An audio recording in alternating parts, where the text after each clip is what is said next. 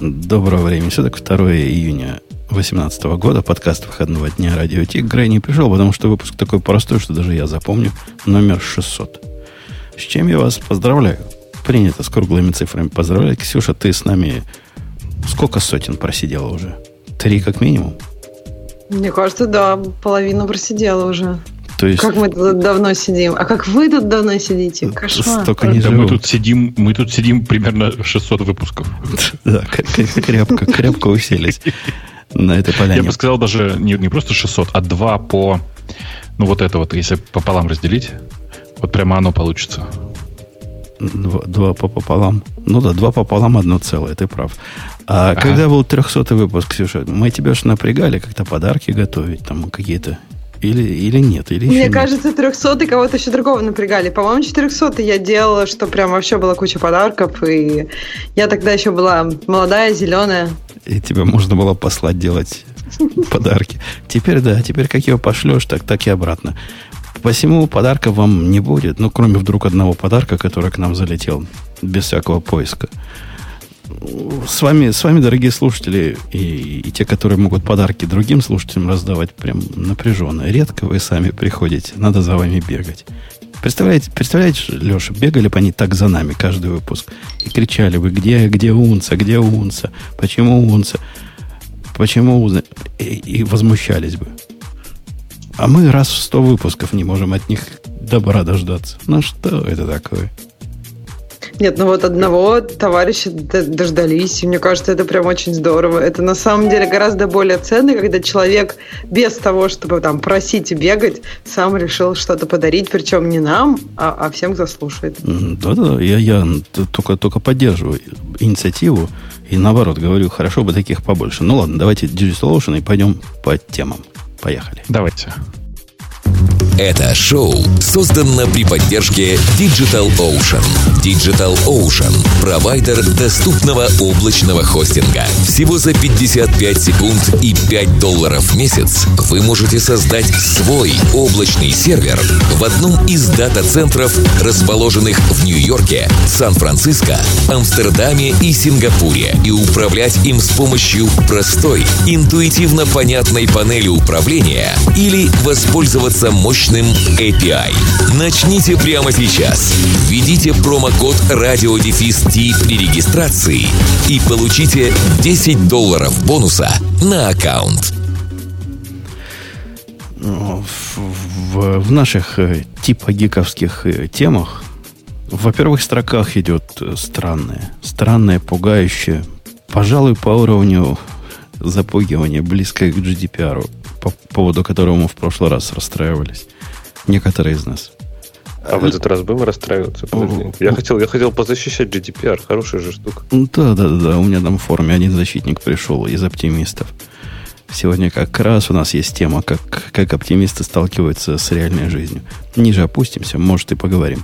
Я про... Да, да, только, только я, я прошу, вы, вы далеко от российской политики не уходите. Давайте вот человек, который защищает GDPR, одновременно будет защищать еще Роскомнадзор.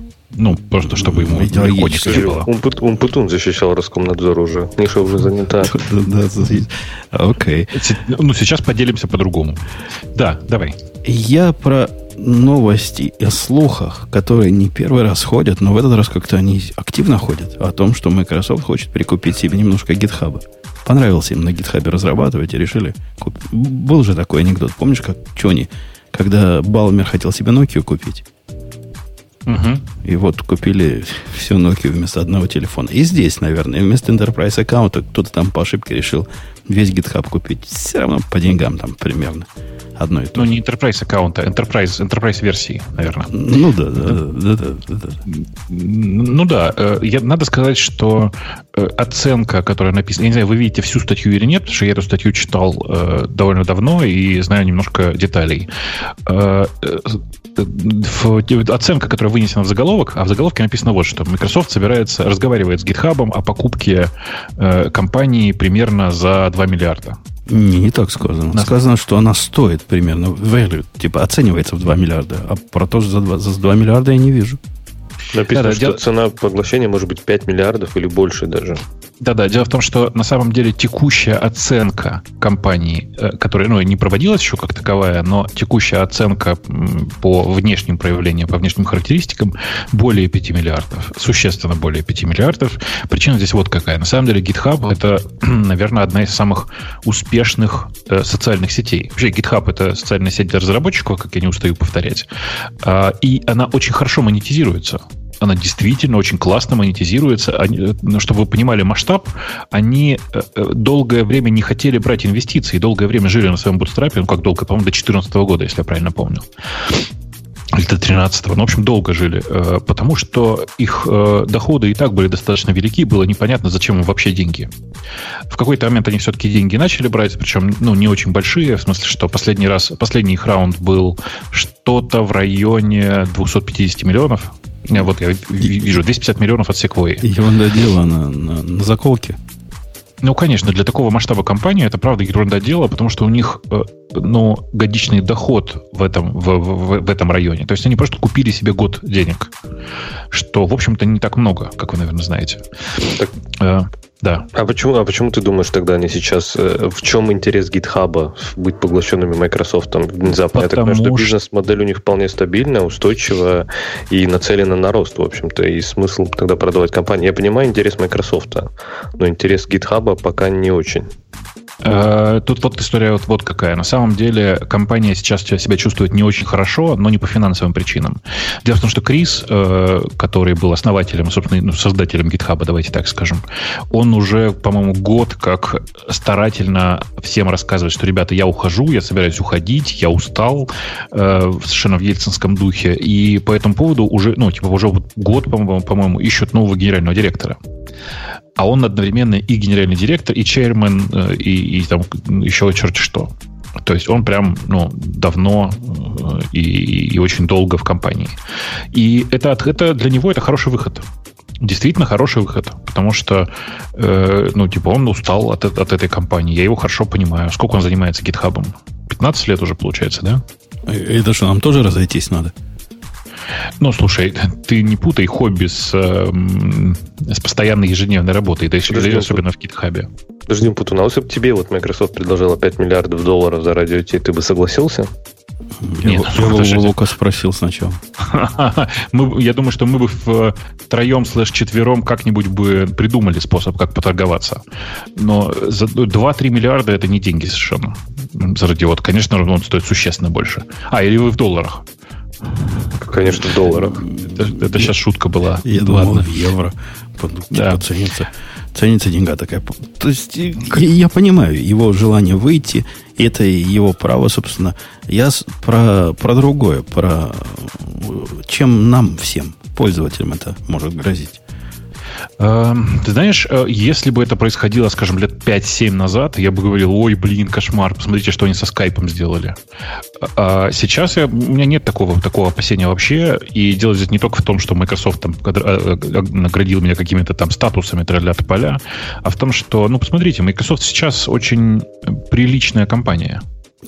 А это какой-то такой странный риск, то есть ты говоришь, Microsoft сейчас приличная компания, они больше не говорят, что open source это рак на, на теле нашей индустрии, а наоборот, значит, они не любят open source. Но это же до первого милиционера.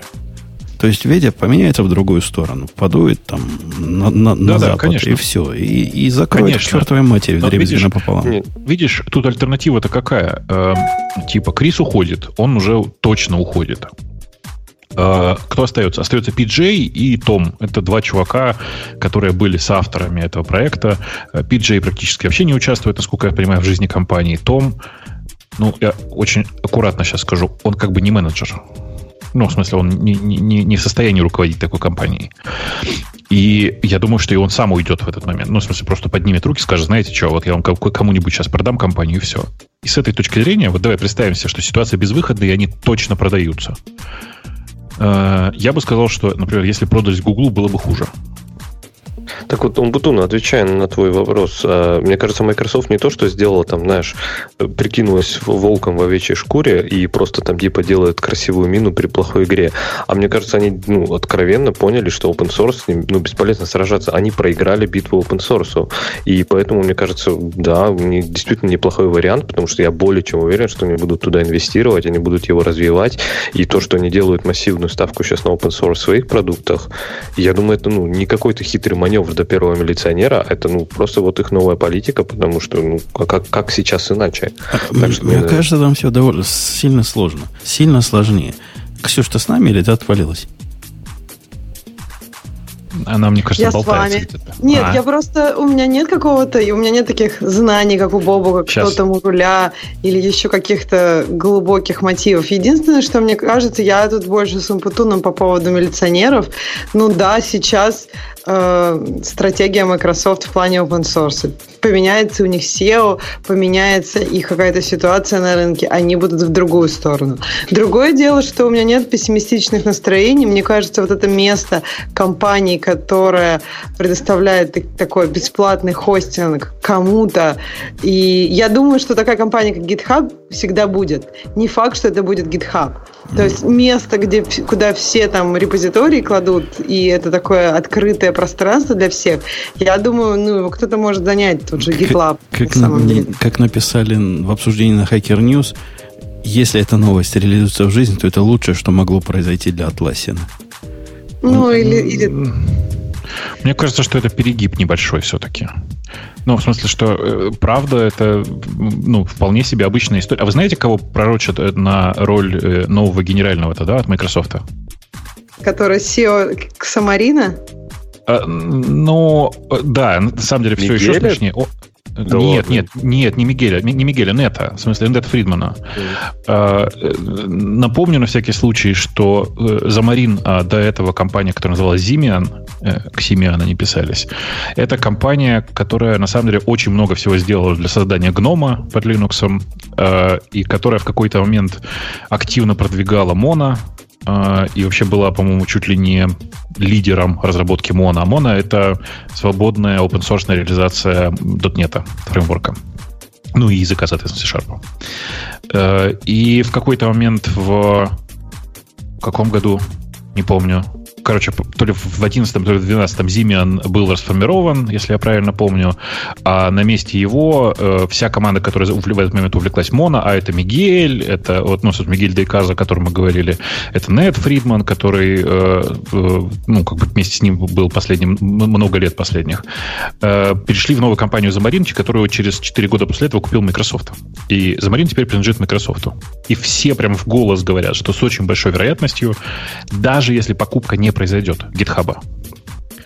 э, то Net пойдет э, заниматься э, GitHub. Чтобы вы понимали, Net это один, один из людей, который ну, типа, по максимуму про open source. Даже Мигель, Мигель Дейказа, это чувак, который, например, был одним из авторов Midnight Commander, который, мне кажется, пользует каждый второй пользователь юниксовых систем. Русскоязычный. Подожди, да, Мигель, да, да. Мигель вообще много всего сделал. Мигель вообще да, да. только в гнома стоял. Там не А я, я это и сказал. Я это и сказал, да. да. да. И, ну, собственно, и э, ну, логика понятная, да? В смысле, если действительно нет будет там руководить, я уверен, что он костьми ляжет, но сделает все для того, чтобы там все было для поддержки open source. Здесь есть смежная новость, которой у нас, кажется, в новостях нет, но она смешная ввиду вот этого обсуждения. Знаете, помните, вот мы тут сейчас третий раз уже говорим про гном. Вы знаете, что гном э, перешел внезапно на GitLab? Как же не знать? GitLab об этом на всяком углу рассказывает. Ну, мне кажется, это очень смешно, смешное решение, особенно ввиду того, что э, старые друзья гнома внезапно взяли и туда переехали. Э, в смысле, вы переехали не, не на GitHub, а на GitLab. Это прям, ну, такое. И ходят слухи, причем э, я даже склонен этим слухам верить, что э, ребята из GitLab, ну, как бы, что это был переезд в обмен на donation. Понимаете, да, модель? Не, ну там, там же можно и честно предположить, почему они переехали. Если проект, который повернут на open source, то как-то переезжать ему на проект с не open source, hosted и неконтролируемый ими, я могу представить себе идеологические разночтения в этом пункте. GitLab это самое близкое, что можно. Вот если, если они переехали на GitLab, который какой-нибудь с, с текстами, который не Enterprise, а который комьюнити, например, то это даже как они переехали. Они же в облако вроде бы приехали. Я, я не смотрел, а у них разве своя инсталляция? А я не знаю.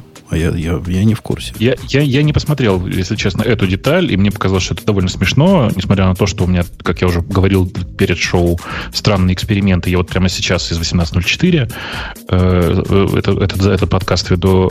Мне кажется, что гном за последнее время ну, существенно сдал свои позиции. И здесь лучше бы, наверное, было думать про то, как продукт развивать, а не так, а не, не, не в том смысле, куда поехать. Ну, не забывай, что уже еще Unity сильно-сильно там подпирал, а сейчас, может быть, наоборот, он расправит крылья. И я бы сказал, что вернулся в основную, правильно, в этот. Я бы сказал, что все наоборот, в том смысле, что э, разработчики, которые до этого много времени тратили на Unity, сейчас не будут тратить время на GNOME. Ты, кстати, там упомянул нечто, что мне слух резануло, что, мол, если бы несколько лет назад мы вспомнили, как они Skype замучили, а сейчас ты не можешь вспомнить, как они Skype домучивают. Причем Skype Но это продукт кажется... гораздо более выразительный с точки зрения всего. Но если GitHub это для 3,5 гиков, то Skype это для миллионов. И этот я продукт... Думаю, что сейчас они... аудитория... Я думаю, сейчас аудитория GitHub больше, чем аудитория Skype. Да ладно. Да, ладно. Ну, что-то ладно. Скайп, не знаю, из всякой газонкосилки работает. GitHub, ну, ты, ты смотришь на мир вокруг себя просто. Ну, не, не только это, во-первых. А во-вторых, я тебе хочу сказать, что в мире, э, даже вокруг меня, где очень много было поклонников скайпа, от скайпа отказываются с чудовищной скоростью совершенно. Но это, не, уверен, это, что... как раз и поддерживает мой довод о том, что они скайп до состояния полного свинства довели. Э, ты уверен, что как-то он не попадет в руки тем управляющим, или, я не знаю, тем, тем людям, если их можно так назвать, которые загубили я, скайп? Я напомню тебе, что загубили Skype не за последние там три года, а загубили Skype в первые несколько лет после покупки. И напомню, было это еще при Балмере, который, безусловно, очень талантливый парень э, и все такое, но сказать, чтобы э, он в состоянии был с этим всем что-то сделать, ну, это очень большое преувеличение. Э, а Skype При... сейчас стал прям хорошо, прям хорошо прогрессировать. То есть они настолько его поменяли модель, то есть у них был действительно период упадка. Я так понимаю, что это было связано с тем, что они же мигрировали с пир-ту-пир на в облако, в общем-то. Да нет, ну, ну, конечно, нет. Но ты знаешь, как они мигрировали? Конечно. А, ну как, они же перетаскивали все туда. Помнишь, да ничего было, не перетаскивали. Там, там же очень красивая концепция была. Там техни... Давайте немножко технологий. Как был устроен Skype? Skype был устроен так. Он в окружающей сети искал э, еще, еще один компьютер, на котором установлен Skype, для того, чтобы если у него, у, у того компьютера э, выход в интернет побогаче, пошустрее, поудобнее, то работать через него, например. Ну и так далее. Использовал, в общем, разные интересные тактики. Так вот, э, в организации этой сети была такая конструкция, что есть э, обычные узлы, в смысле обычные пользователи Skype, есть так называемые ноды, это вот через которые выходили, а еще суперноды. Это такой очень быстрый компьютер. Так вот, все, что... Ну, и типа все это на самом деле работало обычно на пользовательских машинах. Все, что сделал Microsoft при переезде, это просто торжественно объявил. Суперноды теперь их 40 штук, и они стоят в наших дата-центрах. Все. А, то есть пир-ту-пир все равно еще живет. Но ну, просто мне, мне как-то показалось, у скайпа был такой нет. период, когда не совсем там все плохо с ними было. А сейчас как-то вот они интерфейс сделали с таким стильным, модным, молодежным. И вообще как-то он стал работать быстрее, запускаться быстрее. И, ну да, интерфейс, может быть, вызывает вопросы, но для стильно, модно, молодежно стал для подрастающего Если ты поколения. считаешь, что тебе скайп запускается быстрее, поищи, есть много архивов, где есть старый скайп. Старый, это, скажем, пятигодичной давности. Возьми и запусти его. Ну, не, вот смотри, я сравниваю с той, с той ямой, которой они были, вот когда вот они только-только слились mm-hmm. с Microsoft, там, там было вообще прям все плохо. То есть Skype там очень мучительно работал. А сейчас Повторяю. он стал так же быстро, как раньше. Я тебе очень рекомендую это сделать. Вот почему они ничего не ускорили. Они просто за это время не смогли его замедлить, а компьютеры быстрее стали. Это похоже на правду. Он, он вообще... Я, кстати, тут погуглила количество пользователей, давайте я вот доскажу. И, по-моему, все-таки он будет он прав, потому что у Skype, я так понимаю, что речь идет там в какой-то момент 660 миллионов пользователей и так далее, а у GitHub все-таки оценки, я так понимаю, в порядка там, ну вот, в десятки миллионов. То есть, скажем так, у Skype сотни миллионов, у GitHub десятки миллионов. Но я бы не особенно верил тому, что есть сотни миллионов пользователей у скайпа. Я думаю, что, может быть, они когда-то и были, но эти времена давно позади. Ну кто? Ну что, вы, вы видите много людей, у которых на, на мобильном телефоне скайп установлен? А у нас на компьютерах мы по нему разговариваем. И ну, нормально. И нормально. У нас, да. Но у нас и GitHub есть. Ну, а, например, у моей тещи скайп есть, а GitHub нет. И что этот довод подтверждает? Ну, подтверждает, ну, что, что, что скайпа больше, чем GitHub. Да нет, нет, в смысле, я же не, не спорю в глобальном-то смысле, что, конечно, там больше. Я думаю, что просто цифры на самом деле примерно такие, что GitHub приближается к сотне сверху, ну, снизу, а Skype снизу. Ой, Skype, Skype вниз идет сверху. Короче, в смысле, что у, у Skype сейчас, я думаю, меньше сотни, меньше сотни миллионов пользователей уже. В общем, ты излучаешь оптимизм. И говоришь, я считаю, бояться, что... бояться нечего. Я считаю, что с нынешней командой управляющих Microsoft вообще бояться нечего. А если учесть, что Microsoft не та компания, в которой генерального директора можно себе позволить менять типа там раз в пять лет, то какое-то время еще эта команда протянет. Так что это лучший выход, как мне кажется. Ну, для тех, кто давно тут сидит, мы же можем вспомнить наше особое отношение к системам контроля ревизии от Microsoft. И вот это как-то не добавляет. Я понимаю, что там они уже... И, э, Visual Source Safe это, конечно, довольно дол- длительная и э, такая античная история. Уже никто не помнит из ныне живущих. Вот даже Леха, наверное, не помнит. Что был Что-то такой уникальный как, продукт. Как это прекрасный был продукт. Ну, когда работал. Да, да нет, он, он, он был ужасный. Он был концептуально ужасный вообще полностью. И их замена, как он назывался, Foundation Server, тоже была прямо, скажем так, на любителя. Теперь, по слухам, они там внутри только гитом пользуются, но тем не менее, да. компания, которая вот свои подвижки в системах э, развития э, этих самых э, гитоподобных штук довела до полного свинства, то есть не смогла довести до человеческого состояния, скажем так. Давать теперь им в руки порулить чем-то, что работает, страшновато. Ну, в области у них плохая история. Я вот что пытаюсь сказать. Да, но сейчас... ради они признали это, да, и они как бы Конечно. закопали все свои системы и сейчас полностью перешли на гид и, и в общем-то, и даже тут у них же был CodePlex, который хостинг э, source mm-hmm. кода тоже, и они тоже его как бы убили в пользу GitHub. Так что они учатся сказал, на своих ошибках. Я бы сказал, что на самом деле гораздо более внятная история про то, что э, про GitFS и про тот, э, про ту систему разработки, которую они внутри делают, и то, что они ее пытаются выложить сейчас в open source. Не знаю, видели вы или нет. Это такая система, которая позволяет ну, условно, монтировать э, э, гитовый репозиторий с специальным сервером и чекаутить из него только супер нужные куски, а те, которые не нужны и не часто используются, то можно просто их там по сети получить один раз, ну и так далее. То есть такая сложная система сборки для огромных репозиториев. Э, кстати, по, по поводу сложных систем и простоты гита и, и всего этого. Тут у меня возникла смешная проблема. Ксюша, наверное, сможет решить. Даже Ксюша. Потому что она же в Гите ну, кабан была до тех пор, пока не пришла в Меркуриал. Э, банальная, казалось бы, проблема. Собираю контейнер, а в контейнере, в контейнере мне надо сказать номер версии. Номер версии я беру как э, дата последнего комита в мастере. Ну, не в мастере, а в той ветке, которую мы сейчас собираем. Э, таги, если есть, хэш и все дела. Делается это элементарно. Там один describe и один, не помню, какой-то head, что-то такое. Однако возникла у меня дикая мысль, а какого черта я в свой контейнер, в котором все это строю, засовываю, собственно, весь, весь гид туда целиком. Ну, это что такое вообще? Ты представляешь, со временем это решение перестанет масштабироваться? Мне...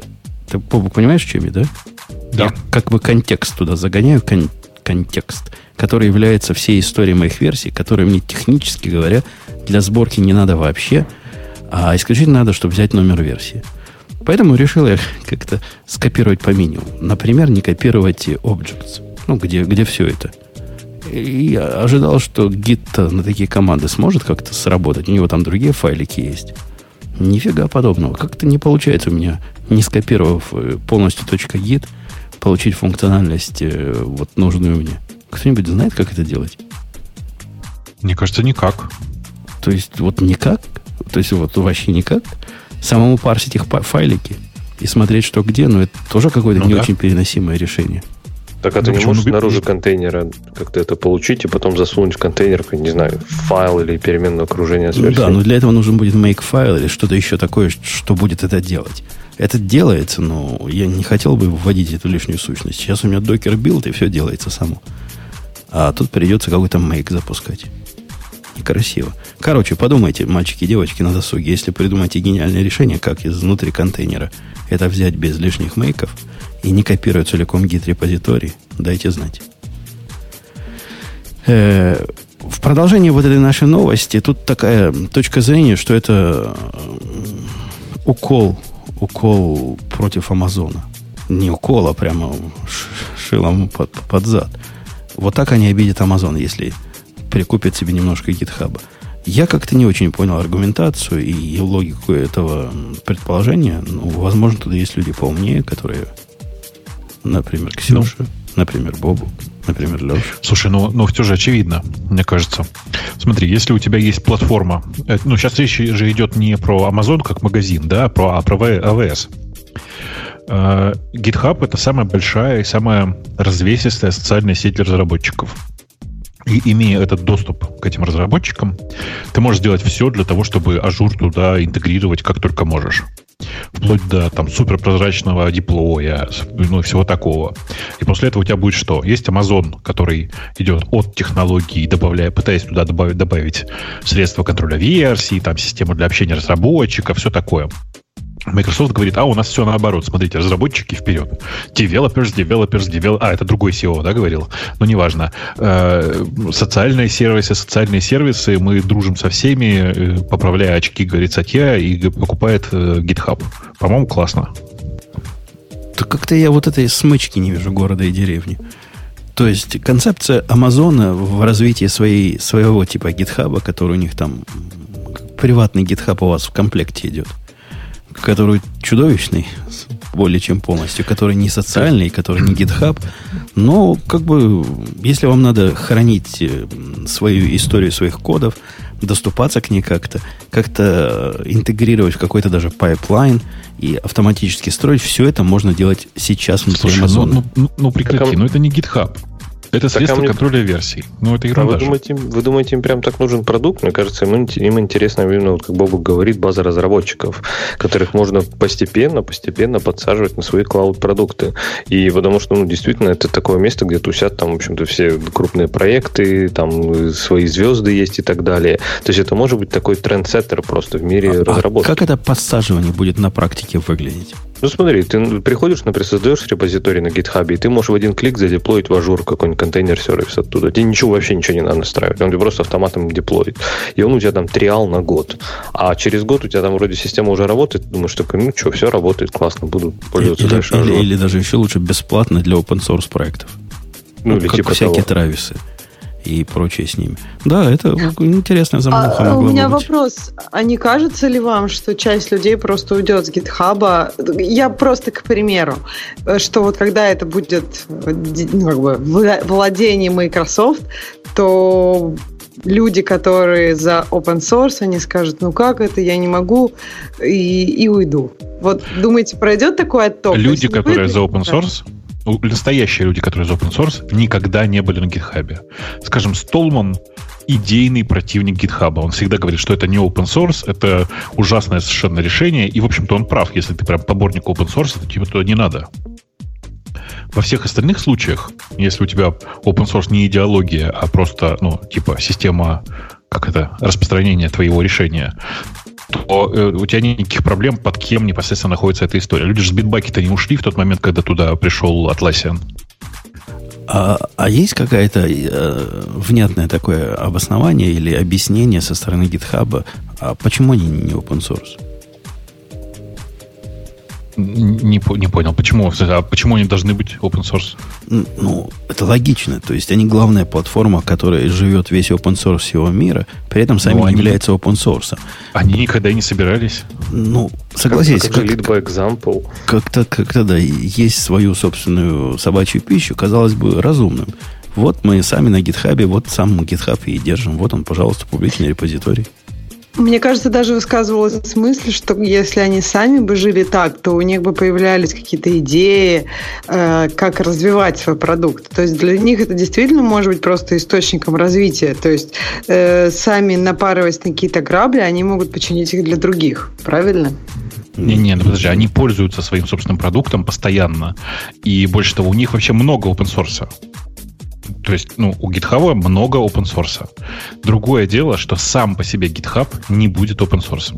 А почему? Так, почему? То есть это да? бизнес-резон? Это какие-то ну, потому что бизнес-резон этого, конечно, потому что они продают это решение. Не, ну потому что GitLab тоже продает это решение, и они полностью open source.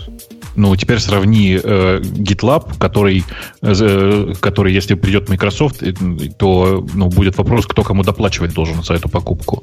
И GitHub, которого все, э, ну, как мне кажется, практически идеально с точки зрения бизнеса.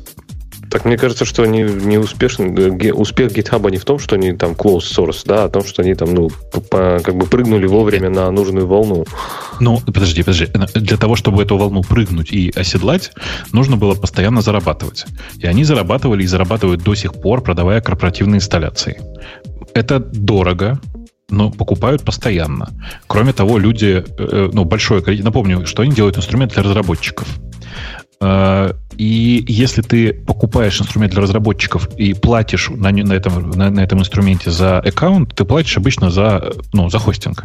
Правда же? За приватные репозитории, в первую очередь, люди платят на GitHub. Э, если у тебя была возможность просто скачать GitHub и развернуть open source инсталляцию для себя приватно, ты бы ничего ни за что не платил. Да ладно.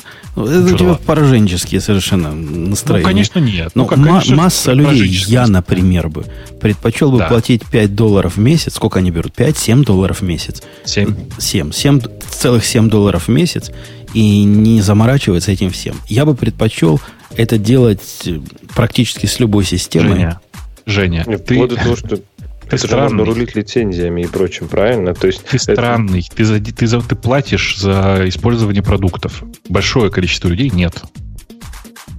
Ну, нет, как, Бобук, как, как, как нет? Ну, вот они ID, идею покупают себе, там, пайчармы покупают. Ну, что, как нет? Ну, платят, уже привыкли платить. Ну, 2018 год на дворе. Что ты придумываешь?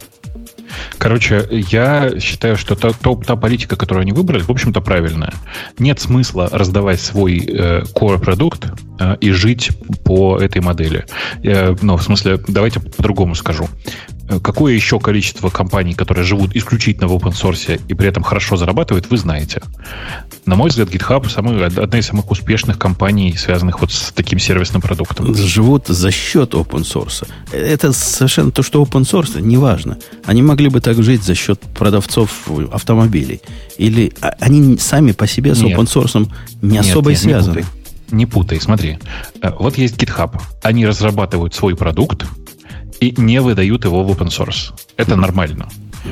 Приведи мне пример успешной компании, которая создает свой продукт, выкладывает его в open source и стоит, ну, хотя бы миллиард. Red Hat? Red Hat, ой, не надо, вот давайте не рассказывайте только. Какое количество кода на самом деле Red Hat выкладывает? Э, весь?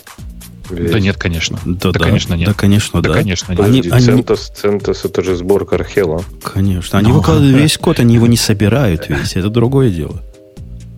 Э, смотрите, значит, Red Hat это, не, это компания, у которой основной ее core продукт невероятно маленький. Они зарабатывают на том, что другие э, выкладывают вещи в open source, а они их просто собирают. При этом все всякие истории, связанные с клаудом, с партнерами, там вот это вот все, что они сейчас делают, систему, в ней огромное количество не open source. Оно потом становится open source через какое-то время. Э, вы же не удовлетворились бы, если бы GitHub выкладывал предпредыдущие релизы э, своего, э, я не знаю, там, своего, своего продукта годичной давности. Как и, это делал какой-нибудь Microsoft какой-нибудь. Я, Ой, я тебя уважаю, но ты поргу несешь. М? Форгу, ну, не так все. Ты можешь собрать текущую версию Red Hat себе прямо сейчас. Леша правильно сказал, что у нас CentOS называется. А кроме того, тебе даже не надо CentOS для этого брать. Ты можешь просто взять Red Hat и собрать его себе. Тот самый Enterprise. И говоришь, что Red Hat мало делает. Ну, у них там куча активов, которые не связаны со сторонними. Ну да, некоторые не приобрели. Там тот же Ansible, тот же JBoss, по-моему, не сто лет назад, как, когда купили. Да таких масса всяких активов, которые они сами ведут, проектов, которые они сами раскапывают. И вот они, по-моему, недавно купили, как она называется-то эта штука, которая вместо Атомика будет. Core OS. И, угу. и, и тоже и это как бы их продукт, они его будут пилить, и будет хорошо и, и, или нехорошо, но как-то будет.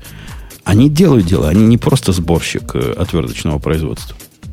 И они open source. Конечно. Конечно. Я напомню на всякий случай, что количество наездов на Red Hat на тему их политики в, отношении open source в мире Linux, ну, наверное, самое большое. К Ubuntu меньше претензий было, чем к Red Hat. Э, и я бы при этом не сказал, что Red Hat на самом деле ну, чудовищно успешная компания. Давайте сравним, сколько живет GitHub по времени и когда создали Red Hat. Ну, подожди. Слишком уж большая разница. Про Red Hat были там, они когда-то миллиардные достигли капитализации, помню, мы это обсуждали. То есть они тоже не пальцем деланы. Конечно, конечно, они не пальцем деланы, совершенно верно. Еще пример давай. Э, а Ubuntu не? Ну, конечно, нет. Canonical, конечно, да. нет. Не, маленькая слишком. Угу, маленькая. Ну, опять же, с чем сравнивать? Тот же самый GitLab, тоже неплохой пример. Я не знаю, насколько Подожди, они велики. а это же им 25 лет. Это ты как бы говорил, что они слишком долго живут по сравнению ну с GitHub? Да. Конечно, а. в смысле, что за 25 лет они, если, короче, давай, если продолжить текущий график развития GitHub и доходностей, mm. то за это время GitHub был бы, ну, я не думаю, раз в 50 больше. Олег Ладно, говорит, фиг с ним, с Red Hat, а как же Mongo? По-моему, Mongo не очень под, подходит. Она, мне кажется, не до конца open source. Вот есть сильное Конечно. ощущение, что современную Enterprise Mongo не собрать самому из сорцов. У них такая же модель, как у MySQL. То есть есть комьюнити-версия, а есть коммер... ну, типа есть enterprise-версия, которая сорцы от которой недоступны. Вот я зуб не дам, вот просто я, я бы так уверенно не говорил, потому что в свое время, помнишь, мы, когда мучились сильно, когда у них SSL не было еще в базовой версии, мы сами собирали ее с SSL. То есть тогда можно было Enterprise фичи собрать самому. Может, и сейчас так можно. Я, я просто далек от самостоятельной сборки. И Перкона, например, собирает сама свой, свою Монгу. Я не знаю, какой. От, так же, как они в свое время. Так же, как они в свое время собирали свою версию MySQL. И сейчас собирают. Э, просто не нужно путать э, сборку Перконы с Enterprise официальной сборкой. Ну, ты можешь... Ты прав. MySQL Max была, помнишь? Я, я просто не уверен. Если тот, кто из Mongo есть... Я недавно общался, кстати, с Mongo саппортом. Прелестный случай был с Атласом. Решил он потом попользоваться Атласом. И что из этого получилось? Получился позор. Но саппорт, конечно, там, да, ко мне отнесся с уважением. Видимо, знают, что с блатными надо как следует общаться. Короче, я бы э, не стал наезжать на GitHub за то, что они не open source. Просто тупо потому, что open source как самоцель это, ну, довольно странная история. Так мы и не наезжаем. Просто у нас, у нас, Ксюша, маленький диссонанс. Вот они так сильно в open source э, пространстве живут и так сильно помогают, ну, что там скрывать, помогают open source, являются бесплатным местом для open source в таком... Они породили с собой кучу подражателей, которые, ну, не, не для этого, но те же самые CI-системы разные, которые также бесплатны. Системы покрытия также бесплатны для open source. Такого раньше не было. А тут теперь это стало общим местом. И это молодцы, это просто ну, памятник при жизни ставить тому, кто это придумал. Однако, сами при этом не open source, ну, с этим можно, конечно, жить, но я могу понять наезды тех, кто наезжает. Но ну, ведь под open source это же не только выклад, ну, выложить исходный код да, продукта, там GitHub Enterprise. Это даже про процесс вокруг. То есть никто не знает, какие там у GitHub вообще, там, не знаю, какие у него планы, что будет следующая версия черт знает, никто не знает. Можно на это повлиять? Да вообще никак. То есть, по сути, у них полностью закрытый и такой весь процесс в себе, как бы. То есть, мне кажется, вот это немножко странно. То есть, опять же, конечно, мы не можем говорить, как делать, и у них действительно успешный бизнес, но мне кажется, это из примера либо как бы крестик снимите, либо этот. Ну, потому что выглядит действительно странно. То есть, компания, которая такой социальная сеть для программистов, которая вообще как бы душ... То есть мы говорим open source, подразумеваем GitHub. Говорим GitHub, подразумеваем open source. И эта компания такая достаточно закрытая, и, в общем-то, она не дает правильный пример, как бы, как это делать. И это немножко вызывает действительно когнитивный диссонанс. Я бы сказал, что до этого мы вот с Женей еще помним времена, когда здесь вместо слова GitHub можно было поставить слово SourceForge, и было все то же самое. Помнишь, Женя? SourceForge, он же не был таким. Ну, он же не про Где то был. теперь этот SourceForge? Он, он же был не совсем про то, да. GitHub же это про идеолог, то, это он... идеологическая компания. Компания, которая поднялась за счет того, что их идеология сильно совпадает с идеологией простых программистов, типа нас с тобой, с Ксюшей и с Лешей. Нам это близко. А Слушай, им ну, нет. Конечно, нужно понимать, что SourceForge это такая же история, как GitHub, просто того времени. В смысле, что разницы глобально никакой. И то, и другое это попытка сделать современный сервис для разработчиков. Э, просто тогда современный... Просто имеешь в виду, что времена меняются. Раньше да. Microsoft говорила, что это рак, а сейчас Microsoft за open source, поэтому SourceForge типа того. того времени это GitHub. Типа того. Или, например, раньше ну, социальные сервисы не были, не, не, ну, не, не было такой популярной темой. Э, было популярной темой блоги. Поэтому в SourceForge были блоги, напомню, персональные странички, всякое такое. То есть они делали все для разработчиков. И, тоже были closed source. Еруси спрашивает, почему кто-то должен иметь возможность менять направление развития open source проекта. Исходники открыты и окей. Так нет, не, речь, я так понимаю, это он тебе, Леша, как-то протестует против твоего довода, что, мол, процесс у них. Не, это вовсе не значит, что можно влиять. Вот когда ко мне пришел человек в, в тикет и попросил добавить поддержку VK как OAuth э, провайдера, я прямо пометил его тикет э, won't fix. Ну, он повлиял или не повлиял? Но, во всяком случае, у него был шанс высказать свое пожелание.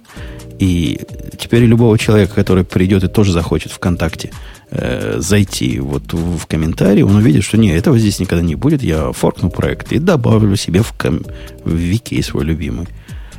С одной стороны, не повлияло на развитие продукта, а с другой стороны, вот такое вовлечение произошло. Я, я за. Да, Бобу какой-то заскорузлый. У вас там, видимо, в Яндексе Конечно. не принято open source продукты делать. Нет, у нас количество open source, как, у нас open source продуктов больше, чем у тебя, между прочим. Даже, даже чем у а, меня. Конечно. А, и при этом у нас, надо сказать, они еще и на гитхабе живут. Все. А, а и у, меня, нас даже а не меня, было а попыток. Где живут? Это, это, это, у нас даже не было попыток на Qt написать интерфейс для SVN. А, а ты хочешь, чтобы я вот тогда держал Конечно, на ты уже тогда должен был на GitHub. Ты же, смотри, ты, ну, мы, мы с тобой в Твиттере больше десятка лет. Да, а ну, на GitHub ты появился позднее. Да, ну, ты, ты помнишь, да, что когда вот Qt я экспериментировал, это был 2002 год, по-моему, не было еще GitHub. Я бы ну, с удовольствием... не было, не было, не было. Не было. Ну, не было, ну, некуда было. Э, окей. Давайте, давайте, давайте, давайте. Да... О, Леша, тема для тебя. Oracle, говорят, планирует э, самую большую джавовскую проблему прикрыть к чертовой матери. И это не, не null pointer.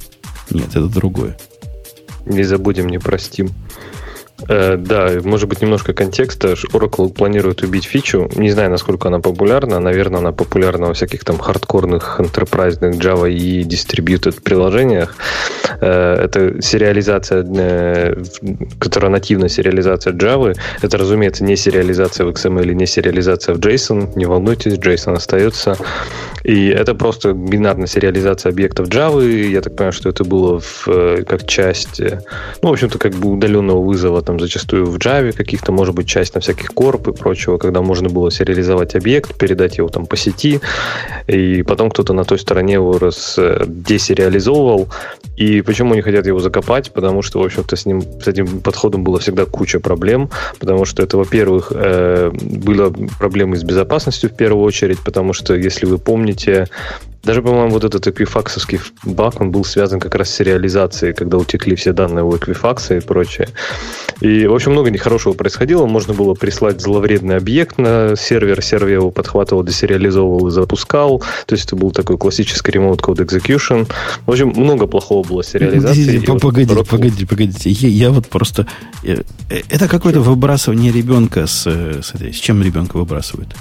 Грязной водой. Во-во-во, да. То есть у них был формат сериализации. Причем это не такая экзотика, как Леша вам описывает. Если вы думаете, что последние коллеги в Enterprise этим пользовались, так таки нет. Э, я прям пальцем покажу, что есть такая штука, как Spring, в котором, например, э, общение с Rabbit, с тем же, по умолчанию происходит, насколько я помню, через сериализацию Java а не каким-то особым своим образом, какие-то джейсоны туда-сюда. Да и вообще, сериализация Java это всего лишь сери... такой маршалинг, анмаршалинг в, в бинарного э, представления логического в бинарное представление и в другую сторону. Каким образом сам факт наличия этого представления туда-сюда является дорогой безопасности? Поясните мне кто-нибудь. Что там не так? Почему, ну, почему это плохо? Там просто, насколько я понимаю эту историю, там же объекты хранят, ну, грубо говоря, там э, это, это не, сериализация, не сериализация в классическом виде, это дамп данных э, в такой же форме, как э, объекты хранятся в памяти. Там, там да нет, там, там, там сериализация, что вы гоните, не так все. Это сериализация в бинарный формат. Ну, просто формат там такой, где необходимо все описывать. Сюда послал 2 байтика, это int, сюда послал 5 байтиков, это то. Получается блок бинарный. Потом, с другой стороны, кто знает, как его рассериализировать? Рассериализирует. В чем проблема-то?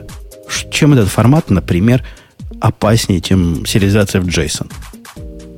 Ну вот Марк Рейнольдс говорит, что э, ну, он оценивает, что примерно от трети до половины всех security проблем с Java были как раз связаны с сериализацией. То, то есть, есть, то есть злой, его... таким ты готовишь свой формат сериализации таким образом, чтобы анмаршалинг э, сломать умышленно как-то и вызвать какое-то переполнение стека и захват контроля. В этом, собственно, вектор атаки. Remote code, remote code execution классический.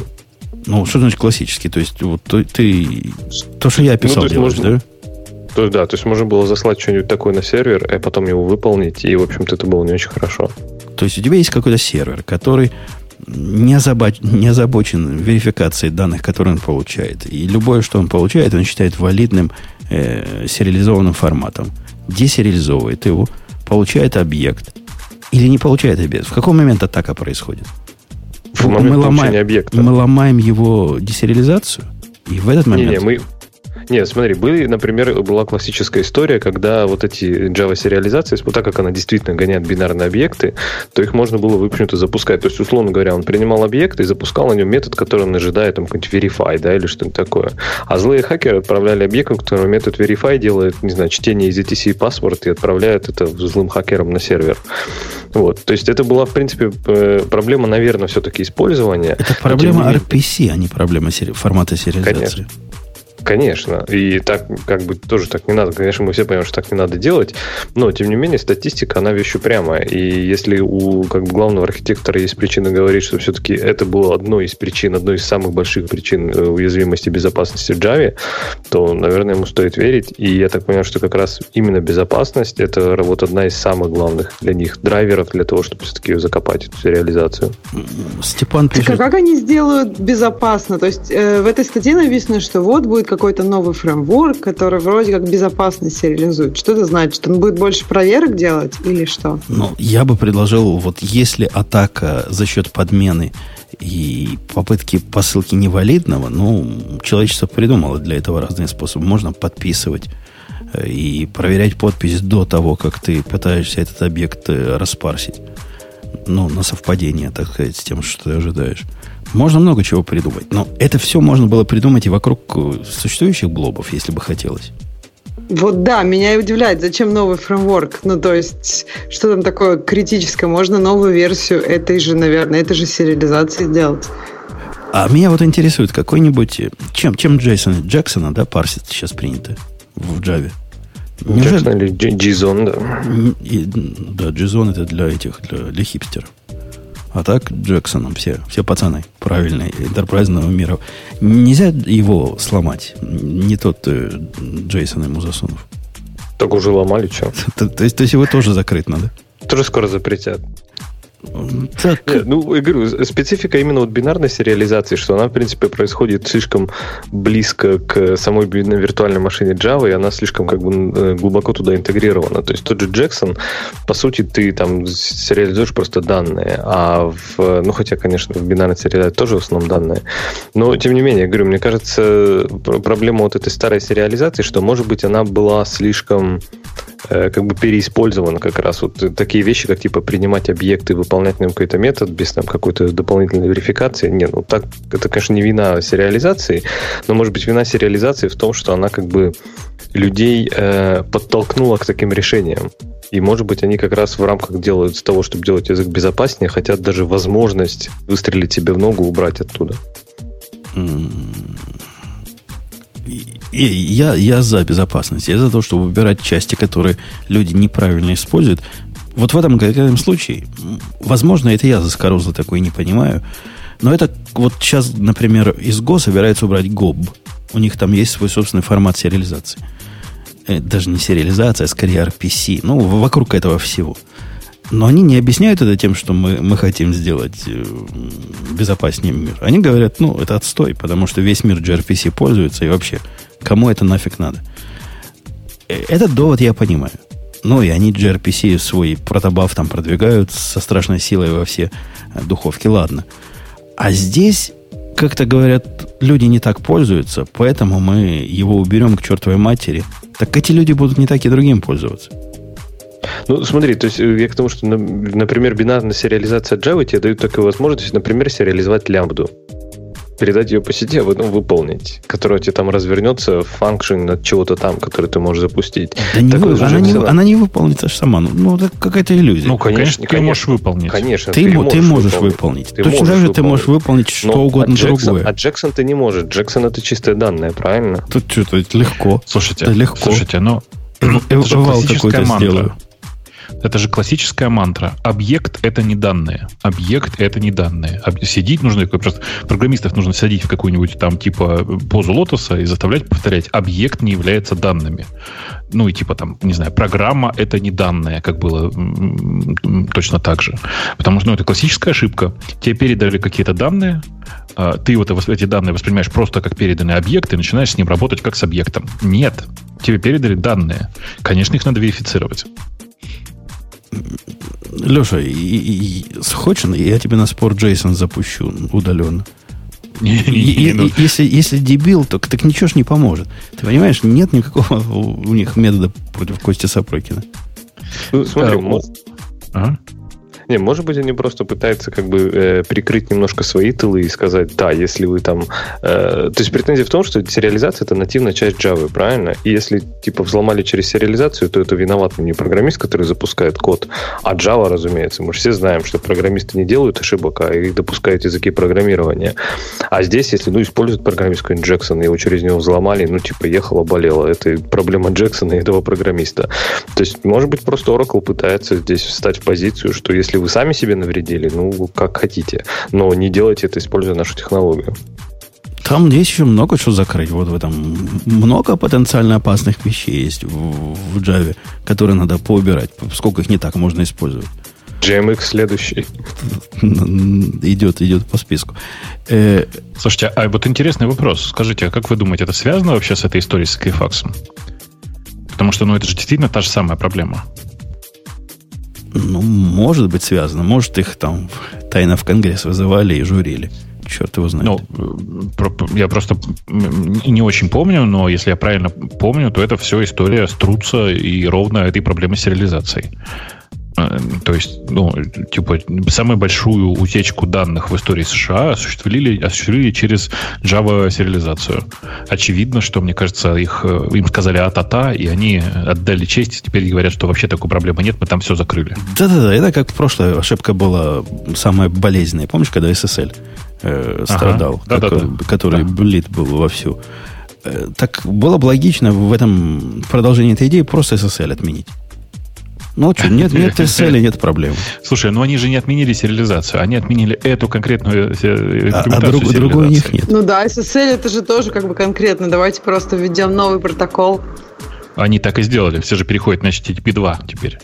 Э, кроме э, вот этой, как он называется, Java Serialization формат, да, Java Serialization, сериализация как таковой, есть еще как минимум протобов, протобов, Avra, Drift, нет, у них, есть? ты сказал, у них нет. У них есть один и был всегда один. Я говорю, у них другого нет. Это единственный встроенный, вот как, как тот же ГОП, встроенный в Go, также был в Java. Во всех языках более-менее современных есть какая-то сериализация своей сути. В Python есть?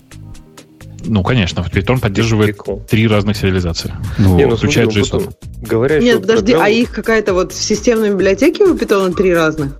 Да, они, ну, они три как бы для разного. Есть прямо сохранение объекта как таковое, есть именно сериализация, есть, ну, и, короче, их там три встроенных, четыре, считай, четыре, если считать JSON.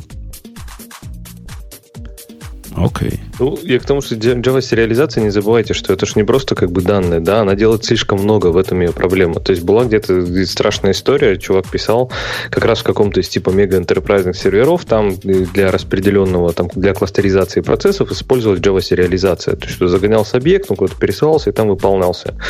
И вот говорит, чувак нашли проблему, стал сервер крашиться с переизбытком, ну, тред пул полностью иссякал, и как бы рабочий процесс падал.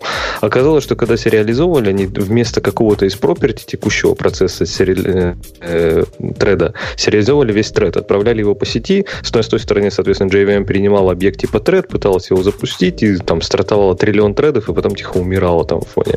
То есть Java сериализация, она делала много вещей, которые она не должна делать. Поэтому, мне кажется, и хотят закопать в пользу чего-то более простого, типа там Джексон, который, ну, кроме данных, ну, ничего точно не отправит лишнего. Да, если ты специальных усилий не сделаешь. Что, в общем, и там приходилось делать специальные усилия, чтобы, чтобы себе выстрелить в ногу. Постараться вот можно, сижу, конечно. Сижу, сижу вот и думаю, а что там прямо, там же прямо из сериализовывался любой объект, там же его ну, как-то унаследовать надо было, наверное, от сериализатора, еще как-то. Даже просто в питоне, например, ты, ты не можешь просто любой объект сериализовать. Часть ну, объектов не Он должен быть просто serializable. Ну, они serializable, а. но от этого они, они не становятся executable или runnable или threadable. Ничего такой магии никакой Конечно, не происходит. Да. И усилия по запуску того, что ты получил вот в сериализованном формате, десеризовал и запустил, это какое-то осмысленное действие должно быть.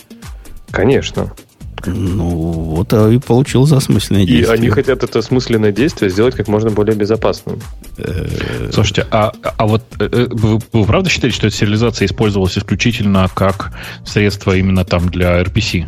ну или там для передачи объектов.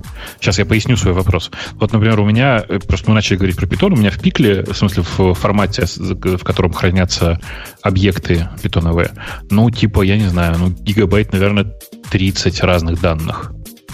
Если сейчас... Я предполагаю, что наверняка многие Java-разработчики такие же ленивые, как я, и все хранили просто в, в, в этом сериализованном формате. Что с ними сейчас делать-то, со всем этим? Ну, десериализовать пока не поздно.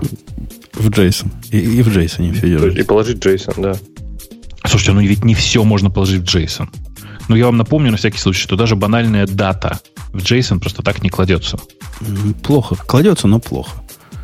Э, это в темах пользователей было, что UTC рулит миром. Их почему это плохо? Э, ладно, тогда в протобаф. Там уже дату завезли. Ну, э, в протобафе нужно еще схему описать отдельно, там возни очень много, и, не знаю, мне кажется, что это прям, ну, геморрой. Ну да, кода генерации, все дела. А как же без этого? Ну, просто, ну, мне кажется, ну, у этого есть, конечно, большие плюсы, но хотелось бы какую-то систему сериализации, которая такая же, как эта, такая же простая, но при этом не требует у тебя, от тебя допол... из, излишнего написания нового кода. Ксюша, тут, протобаф это прям новый код писать. Тут говорят, спросите Ксюшу, Олег говорит, что она про это думает, потому что это и в Свифте боль. Так мне кажется, это везде боль. Ну, то есть, мне кажется, сам решение, которое более-менее устраивает многих, по-моему, это протобаф. По-моему, с ним становится легче. Но там появляются новые проблемы, правильно? Мне кажется, все, кто использует протобаф, знают, что там уже другие какие-то вещи появляются. Это уже проблема самого протобафа. Ну, я бы сказал, что если бы всех устраивал протобаф, не было бы трифта, например. Да его почти нет, за исключением э, экосистемы Кассандры. Где он еще есть? Да, Facebook, Facebook, Facebook же им живет, нет? Да не, мне кажется, да, трифт, ты, ты недооцениваешь его использование. Мне кажется, как раз просто это разные, я бы сказала, разные специфики, что ли. То есть есть, мне кажется, целые какие-то, ну, ог- огромные, ну, то есть, мне кажется, C++ часто очень трифт.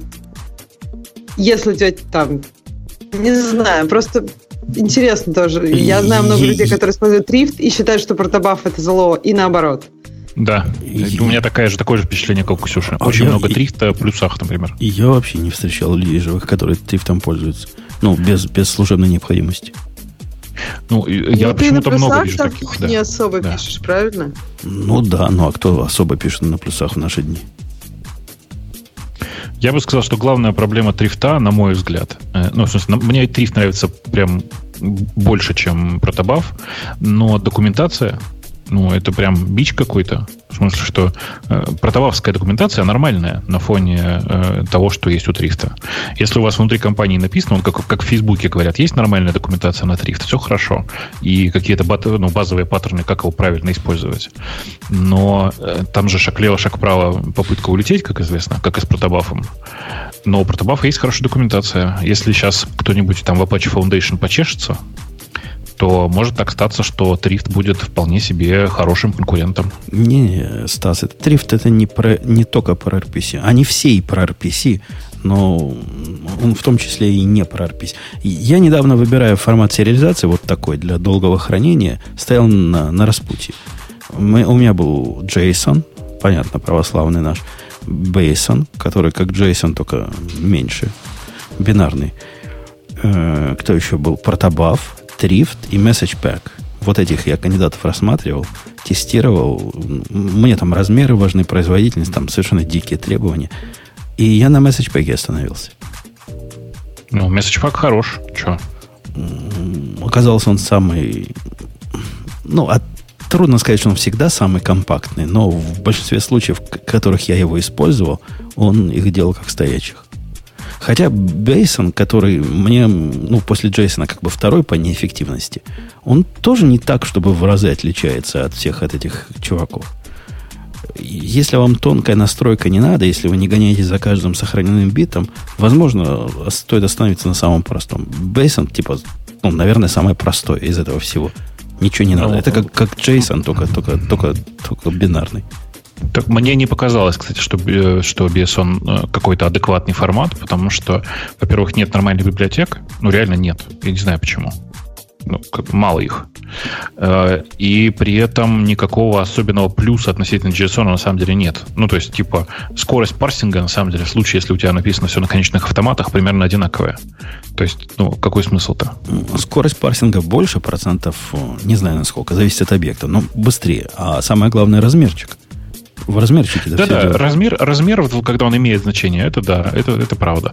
Но с этой точки зрения я бы предложил, если вас интересует размер и скорость, тогда смотреть даже не на Message Pack, а на Captain Proto. Не знаю, смотрели вы или нет. Есть такой Captain, Captain пишется Proto. Он, он у меня как-то не попал даже в основные кандидаты. Я даже не помню почему. Что-то меня в нем оттолкнуло сразу. Ну, а, а зря? А зря? А зря? Он для таких рисковых парней, как ты. Там внутри ничего не проверяется. Если структуры правильные, то прямо зашибись вообще. Скорость просто чудовищная. Просто чудовищная. Вот реально, вот возьми ради интереса и попробуй. Не, ну Message Pack, он тоже накладывается, строго говоря. Это не, не, не типа протобафа, где такой настоящий маршалинг происходит. Нет, нет, в смысле, Message Pack, там, там нет э, схемы. Он же скималес. Ну да, ты должен знать, на что его наложить. Да-да-да. А в Cap'n Proto там есть схема настоящая. Э, то есть у него есть схема, и при этом он очень быстрый. У него проверяется на соответствие схеме, но там типа есть разные э, unsafe штуки, из-за которых он существенно быстрее. Ну, то есть, скажем, э, в протобафе есть проверка на э, рекурсивные объекты, а Captain Proto говорит, знаете, что э, как бы любитесь с этим сами. А у меня, у меня, знаешь, такая боль, как у любителя скорости. Я тут поменял в нашем движке комментариев э, кэш, который был, ну, кэш, ну, кэш, значит, простой был, mm-hmm. как железная дорога, кэш с, с TTL. Который концептуально плохо подходит под, под нашу задачу. Ну, какой тетель? Ну, откуда у нас тетель? Ну, как, как, как вообще тетель прикрутить к, к нашему? Вот инвалидацию по времени совсем плохо подходит к, к системе комментариев, согласитесь. Нам бы хорошо по LRU, правильно? Ну, или LR, даже... Ну, LRU, да. Или что-то даже похитрее, которое LRU плюс там какой-то там O2 называется, который еще по частоте использования. Ну, в общем, все примерно про это. Сильно как просила производительность. Ну, то есть, если раньше я из кэша доставал весь процесс отдачи из кэша был до 100 наносекунд, то теперь оно увеличилось до 500 наносекунд. То есть в 5 раз хуже стало. Не то, что это меня как-то волнует, как бы, и, и так быстро. Но прямо сразу циферки мои упали. Зато LRU теперь. У тебя раз, и все циферки упали прямо. Да, да, да. Обидно, слушай. Свой, что ли, LRU написать правильно, с баджеками и всем, всем остальным. Хотя, может, там действительно так и получается. Как бы не писала, получается вот такая. Монго э, разослала радостное сообщение вчера – о том, что у них Aggregation Pipeline Builder добавился в MongoDB Compass. При этом добавился он не в MongoDB Compass, а только в бета MongoDB Compass. И если вы действительно загрузите Community Edition, то вы увидите, что эта штука добавилась. Так а что она делает-то? Ну, это как э, в 3T. Знаешь 3T продукт? Который, да. 3T Studio, да, называется? Studio 3T. Ага. У них не скажу, что всегда, но очень давно был, было средство построения э, вот этих агрегаций, aggregation pipelines. Ксюша, ты знаешь, что такое aggregation pipelines для Монги? Как-то вот я даже не, не, это, не, это, не, это не стыдно, название. это не стыдно не знать, потому Нет. что это экзотика. Э, это их способ делать нечто, что не вкладывается в, грубо говоря, в find, который можно определить Джейсоном. То да есть... нет, ну ты, зачем так, так сложно придумываешь? Это их э, способ синтекс шугара для MapReduce. Да нет, MapReduce это как бы один из случаев. Это их способ, ну, это их способ, э, ну, действительно, агрегации. Но под агрегацией они понимают очень разные. Например... То есть правильное название, да? Aggregation Pipelines. Ну, я, я тебе примеров пару приведу, когда оно тебе надо. Представляешь, у тебя есть эм, самый простой случай. У тебя есть какая-нибудь вот эта коллекция комментариев, и тебе необходимо посчитать частоту, с какой Бобук в эти комментарии пишет, с какой Ксюша в эти комментарии пишет. Или, например, кто кому чаще всего отвечает – вот такие штуки, которые невозможно формализовать при помощи... Подожди, вот кто кому чаще всего отвечает? Неужели... А, ну то есть в том-то фишка, что я хочу посчитать количество, да? То есть я могу, например, спросить, сколько там Бобук ответил Умпутуну, это будет один запрос. А если я хочу там сравнить количество, сколько Бобук ответил Умпутуну и Бобук ответил Леше, то мне нужен такой пайплайн. Да-да, ты хочешь узнать, сколько все всем отвечают и показать, например, 10 самых активных пар. Может, у них какая-то корреляция есть. Может, они там заговорили все гады. Вот это пример относительно простого пайплайна. Они в aggregation этом фреймворке сильно расширили все. И теперь, в принципе, можно и со несвязанными коллекциями это делать. Разные, разного типа джойны. Все это делать через агрегейшн. Агрегейшн это у них э, место, в котором делаются нетривиальные штуки. И из-за того, что они нетривиальные, там построено как несколько э, стейдж, как стейдж по-русски, так, Ксюша? Стадий. Стадий, стадия выполнения. И каждая стадия выполнения на своем собственном DSL написано. Но оно все JSON, но как-то каждая по-разному написано. То есть некоторые ожидают, что здесь будет список джейсоновский, а здесь будет э, объект. А здесь необходимо, если стандартное поле начать с доллара, если это твоя строка, то, значит, просто в кавычках. Там куча всяких заморочек. Писать э, эти пайпланы, прям скажу вам, занятие непростое. Они даже дают вам сложные SQL-запросы и показывают, как из них сделать пайплайн. Они, я имею в виду 3T. 3T такие вещи умеет в определенном узком диапазоне делать. И очевидно, что типа вот этих э, операций, которые можно сделать, ну, не знаю, насколько очевидно, мне очевидно, там их десятки. Ну, там, не знаю, штук 30 разных. Там match, project, sort, там count, миллион всяких подвидов, которые ты можешь вставить в эти стейджи. Ну, представьте себе удовольствие все это писать. Причем писать это подразумевается, вы напишите, весь пайплайн описывается одним JSON. Это надо написать такой JSON, в котором куча вот этих связанных между собой шагов, каждый из которых немножко на своем языке, и все они вместе должны работать. А если ты это запустил, и оно не работает, то ну, искать проблему там это еще хуже, чем разбираться в стек-трейсе любимого Лешиного спринга. То есть тут просто вообще атас. Просто атас, атас. Скажи, скажи самое главное, что компоста сделали в итоге? Там теперь можно все красиво стрелочками и квадратиками конструировать. Они этого пытались добиться, но им еще прямо есть куда расти, расти. Они, они пытаются, они говорят, ну, автоматизации там не сделать вот на уровне, как тебе бы казалось бы, стрелочками, квадратиками, ну, хотя бы дадим подсказки умные. Мы сделаем такой IDE внутри. Если ты находишься, например, в матче, мы знаем, что матч должен начинаться вот так, заканчиваться вот так. Там вот, подоб, вот такого рода операций, скорее тебе всего понадобится, а там такие операции понадобятся. И мы тебе подскажем, что ты тут мог написать. На практике оно не помогает вообще никак. Если ты не знал, как писать пайплайны до этого, это тебе не поможет. Это вот как ID, если человеку дать ID, который не умеет программировать на языке программирования, ну, что она ему подсказками поможет? А тут еще и подсказки плохие. Они не полные. Из того, что я попробовал, по-моему, они там три самых популярных стейджа умеют покрывать подсказками. И то как-то странно. 3T делает это лучше. 3T тоже это умеет делать. Большой плюс, который они тут вам показывают, теперь каждую стейдж можно по отдельности как бы написать и по отдельности отладить. Это тоже 3T умел делать всегда. Это большое дело. То есть, чтобы разобраться, что у тебя пошло не так, можно каждый отдельно запустить и посмотреть, где он упал. Вот такой типа ID вот в этом, э, как он называется, продукт Mongo Компасе. Появился теперь. Возможно, допилят, не знаю. Ну, пока, пока сыровато. Пока сыровато, пока сыровато. Я бы вам советовал третий использовать. А Монги советовал. Чуваки, я знаю, вы меня слушаете. Да купите их, наконец. Ну, сколько они стоить могут? Ну, просто купите. И будет вам вот как, как компас, только лучше. И, и перепишите, вот там они на QT, наверное, написали. Перепишите вот на ваших любимых э, электронах, чтобы чтоб было по-модному и по-молодежному. Они же на Java вроде были, нет? Вот эти что-то там 3T шеф или как-то они так назывались. Да, но UI у них на, похожий на qt Да? Ну, Подожди, а они не, не RoboMongo случайно прикупили, нет? Они, они, RoboMongo, они RoboMongo прикупили, но у них был свой продукт. Вот этот шеф, Я это был, был их продукт. И ну, он, он на Java был, нет? Ну, Такой он, эти урод, уродливые свинговские джавовские артефакты видел там, нет? Могу ошибаться. Мне он по росту Qt напоминает, а не Java. Хотя, черт его знает, не, не похож на свинг. Мне не похож на свинг.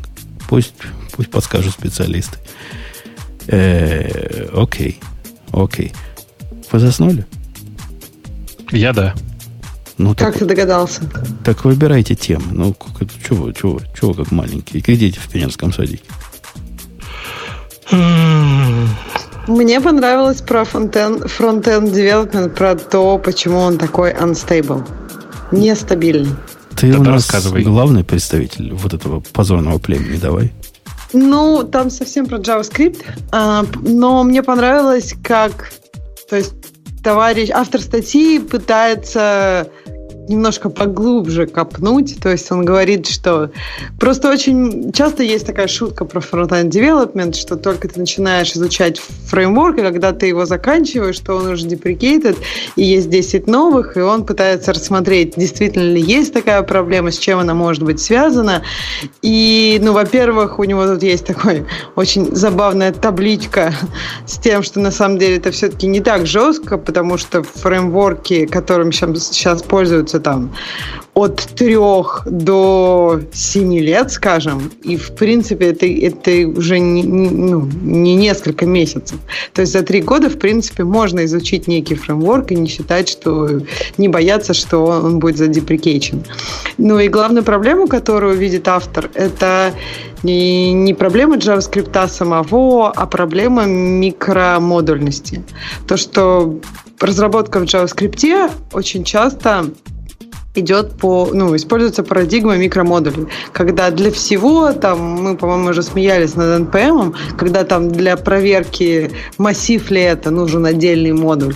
И вот в таком ключе действительно очень легко подхватывает новые тренды.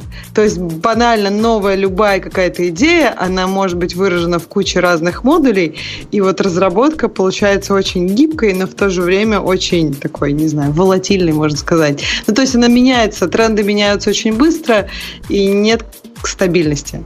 Еще момент, который мне очень понравился, это то, что автор статьи поднимает вопрос о выборе фреймворков и модулей. Потому что действительно, мне кажется, эта проблема в JavaScript стоит все острее и острее. Потому что трудно выбрать, что использовать. И не только в JavaScript, а в любой, в любом, наверное, где у нас много есть фреймворков, трудно выбрать, какой использовать. И часто люди полагаются на ресурсы и советы, которые, в общем, на которые, в общем, не стоит полагаться, на, у которых нет никакой credibility, и не стоит им доверять, но так как это первое попалось в Гугле, и так как там уже много звездочек, то я, пожалуй, выберу вот это. Ну и я добавлю сюда звездочку, просто потому что спасибо за совет. Вот в таком ключе не стоит выбирать фреймворки. Мне кажется, это правильно. А, погодите, а вот как-то я небольшой любитель фронтендов и JavaScript, и мне не кажется, что у них там здоровая э, ситуация и с фреймворками, и с методиками разработки. Однако, справедливости ради, проблема ведь это не только с JavaScript такая – Леша, вот он на Го теперь пишет. Он же знает, что в Го ни дня нет, пока день прошел зря, если какой-то новый фреймворк для HTTP routing'а не появился. Ну вот просто Это... не бывает такого, чтобы вот день прошел, а нового раутер, раутера не появилось. Ну просто ну, задача быстрее. очень сложная, интересная, конечно. Это как раз ровно то место, которое срочно нужно оптимизировать. Каждый первый пишет раутер, каждый второй пишет библиотеку для логов. А что пишет каждый третий? Не знаю даже. Ну, каждую библиотеку для логов, мне кажется, это вот даже классика. Просто в любых языках, еще начиная с C++, все должны написать свою строку, например, в C++, и библиотеку для логинга.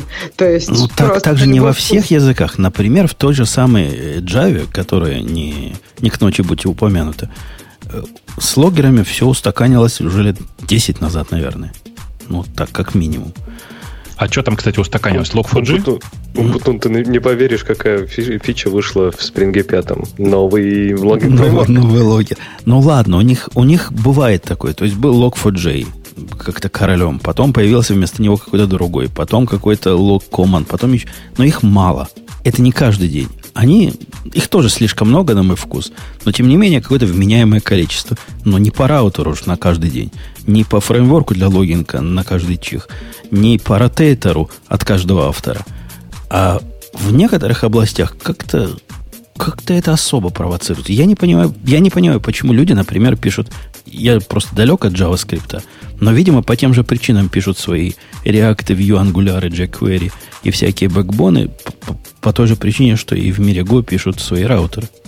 Ну, не забывайте, вот, может быть, еще как немножко как один из Java скриптизеров, э, потому что не только на Go пишу, но еще и на JavaScript сейчас достаточно много, и как раз на React. То есть здесь вот как раз, Ксюша, то, что ты сказал в начале, эта табличка, мне кажется, это очень показательно, да, то есть там старые, типа, самые старые фреймворки, там jQuery, Backbone, ну, ну кто сейчас пишет на Backbone? Он, мне кажется, Backbone уже умертв столько лет назад, что уже он, не знаю, уже 7,5 лет, ему, ему 7,5 лет, и 5 на нем никто не пишет уже.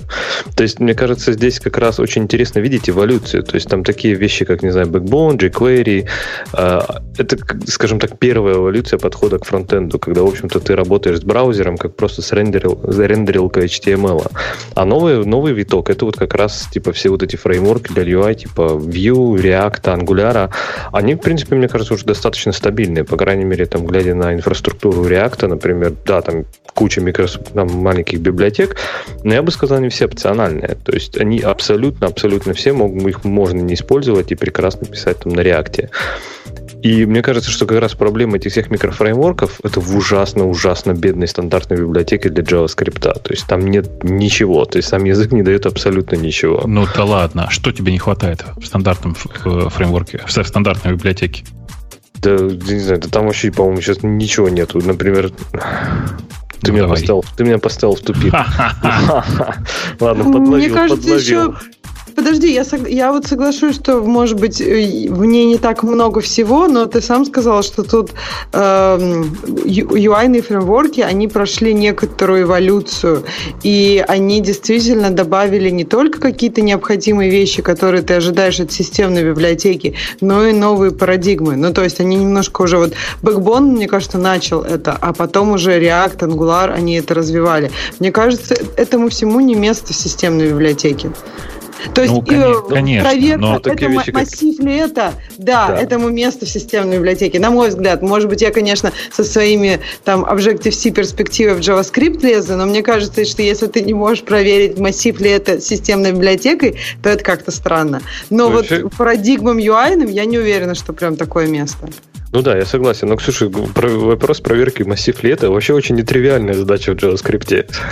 Ну почему? Помню, я помню, там тысячи вариантов, что это может быть, и надо все остальные отмести. Но все равно, ну вот чувствуется, что это как бы какая-то некая необходимость, если ты хочешь использовать язык, правильно? Нет?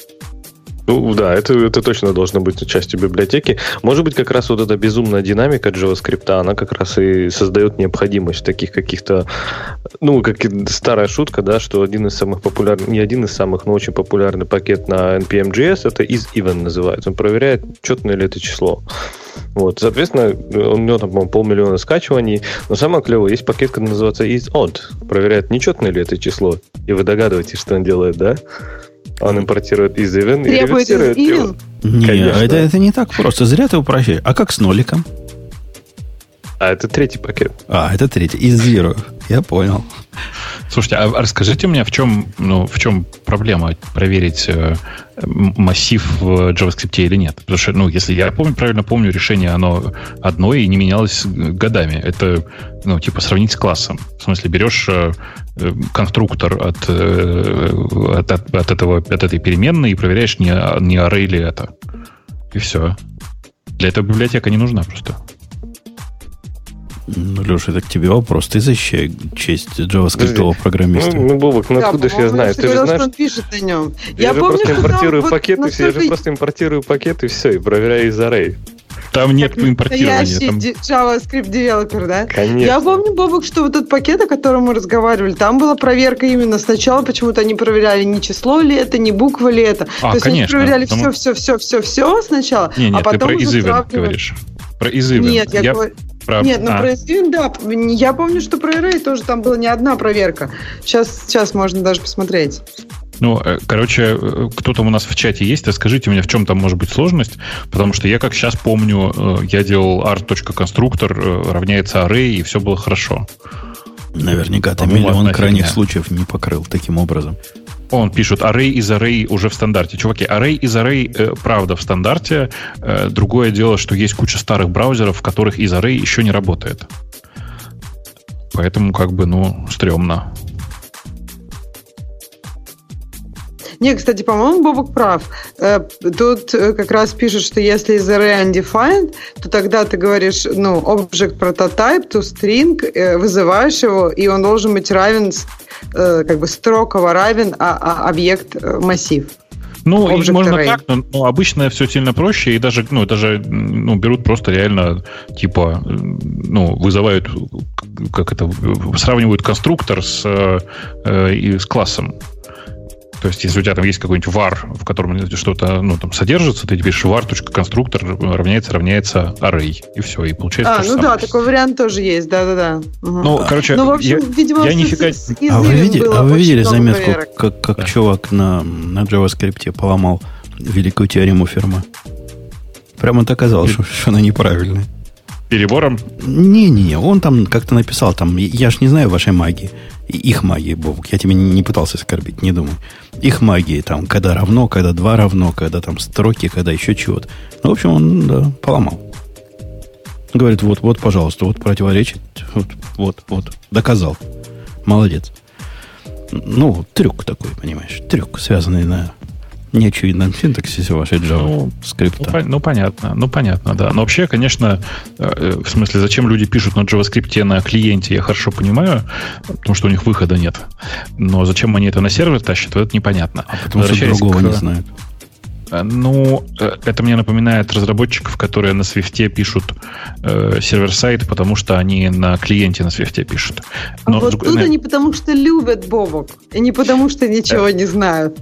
Не-не, ну такое, это знаешь, всяко бывает. На самом деле, тут надо честно еще сказать, что просто Swift как язык существенно приятнее, чем JavaScript, поэтому я могу себе поверить в том, что в то, что действительно от, от большой любви. Ну, а что, ну, понимаешь, да, я знаю одну компанию, которая на Objective-C сервер-сайт писала, и что, вот бывает, ну, да, я, любишь технологию я настолько, Я в такой тоже готов... работал.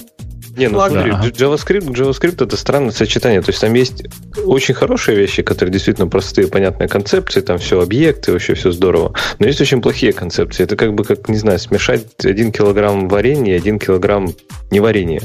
Но проблема в том, что получается 2 килограмма неварения. Ну, окей, э, так бывает, да. Ну, JavaScript ну, не очень ну, приятная конструкция сам по себе. Но, в принципе, там есть очень крутые концепции, писать на JavaScript вполне можно, и, ну, если, если, если нужно. И с, ним, и с ним можно жить, если что, уже сейчас. А особенно с помощью каких-нибудь TypeScript, то это становится даже приятно и хорошо. Так что вспоминается, если... вспоминается, знаешь, анекдот, который заканчивается словами девочки, смотрите, какого мужика выкинули, с ним же еще вполне жить можно. Э, слушай, Ксюш, а, прости, у меня к тебе короткий контрольный вопрос. А ты что-нибудь действительно на тему а сервер-сайта на Свифте смотрела? Потому что я смотрел ну, я смотрела, Perfect, он был чудовищный. И мне кажется, люди, да, не несчастливы. То есть мне кажется, что ну, как-то, наверное, либо еще рано, либо вообще Swift не пойдет в сервер-сайт. То есть я читала несколько таких э, статей, вот мы использовали сервер-сайт Swift, и что нам это дало. И, в общем, ну, кроме того, что, да, нам не пришлось изучать новый язык, больше сильно ничего не дало.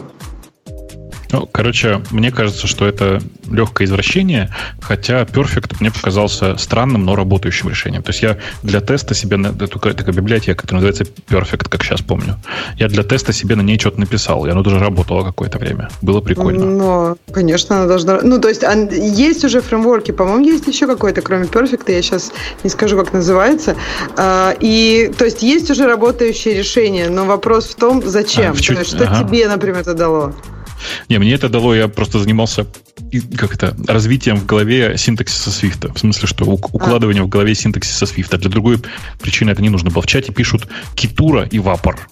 А, да, вапор, не... точно. Я читал сравнение перфекта и вапора, да. Ну, я просто ничего, кроме перфекта, не пробовал. Э, хрен для их как-то не пробовал ничего слаще репы. И, и в принципе, и перфект был ничего, хотя самостоятельного смысла, конечно, не, не имел. Посмотрел на Hello World на, на Вапоре. Э, ну, это ребята пытались скопировать Сенатру. Понятно. Э, меня только что скайп удивил. Ксюша написала сообщение, оно возникло прямо поперек нашего разговора. То есть в том окне, в котором раньше не возникало, вдруг я увидел Ксюша сообщение. И говорит, Ксюша, пора подарки раздавать. И я говорю, да, я согласен. Ксюша, раздавай. Я их найти даже не могу. А ты раздавай. Подожди, а я подготовилась, я, я открыла, я могу. То есть, мне кажется, нам нужно рассказать, что это, о чем это, правильно? Давай. В общем, нам написал э, уважаемый слушатель из компании Контур, и он рассказывает, что они пишут облачные сервисы, пользуются ими 2 миллиона компаний, и продукты делает где-то тысяча человек. Они пишут на C-Sharp, это, это прям вау-вау. Для... Мне, я просто удивляюсь людям, которые готовы слушать подкаст. Мы так много говорим не о C-Sharp, но, в общем, да. И еще они пишут на TypeScript, Java и Go, но не так распространены. Далее у нас есть некоторое количество кодов, 20 промокодов э, для Эльбы. Эльба – это продукт, который помогает вести бизнес в России, и поэтому, если живете, вы живете в России, но работаете, получаете деньги из-за рубежа, этот продукт позволит вам легально их вывести. И просто. Поэтому... Легально вывести бабки. Эм, да. Э, не, не, в смысле, я хорошо отношусь к Эльбе, если что. В смысле, там у меня есть довольно много знакомых ребят, которые работали когда-то в контуре и работают сейчас. И, ну, так-то я тоже с Екатеринбурга, в принципе-то. Что у нас в Ебурге вообще нормальные продукты делают. А, а что, Петя не там работал когда-то? В Пете работал в контуре, но не в Эльбе.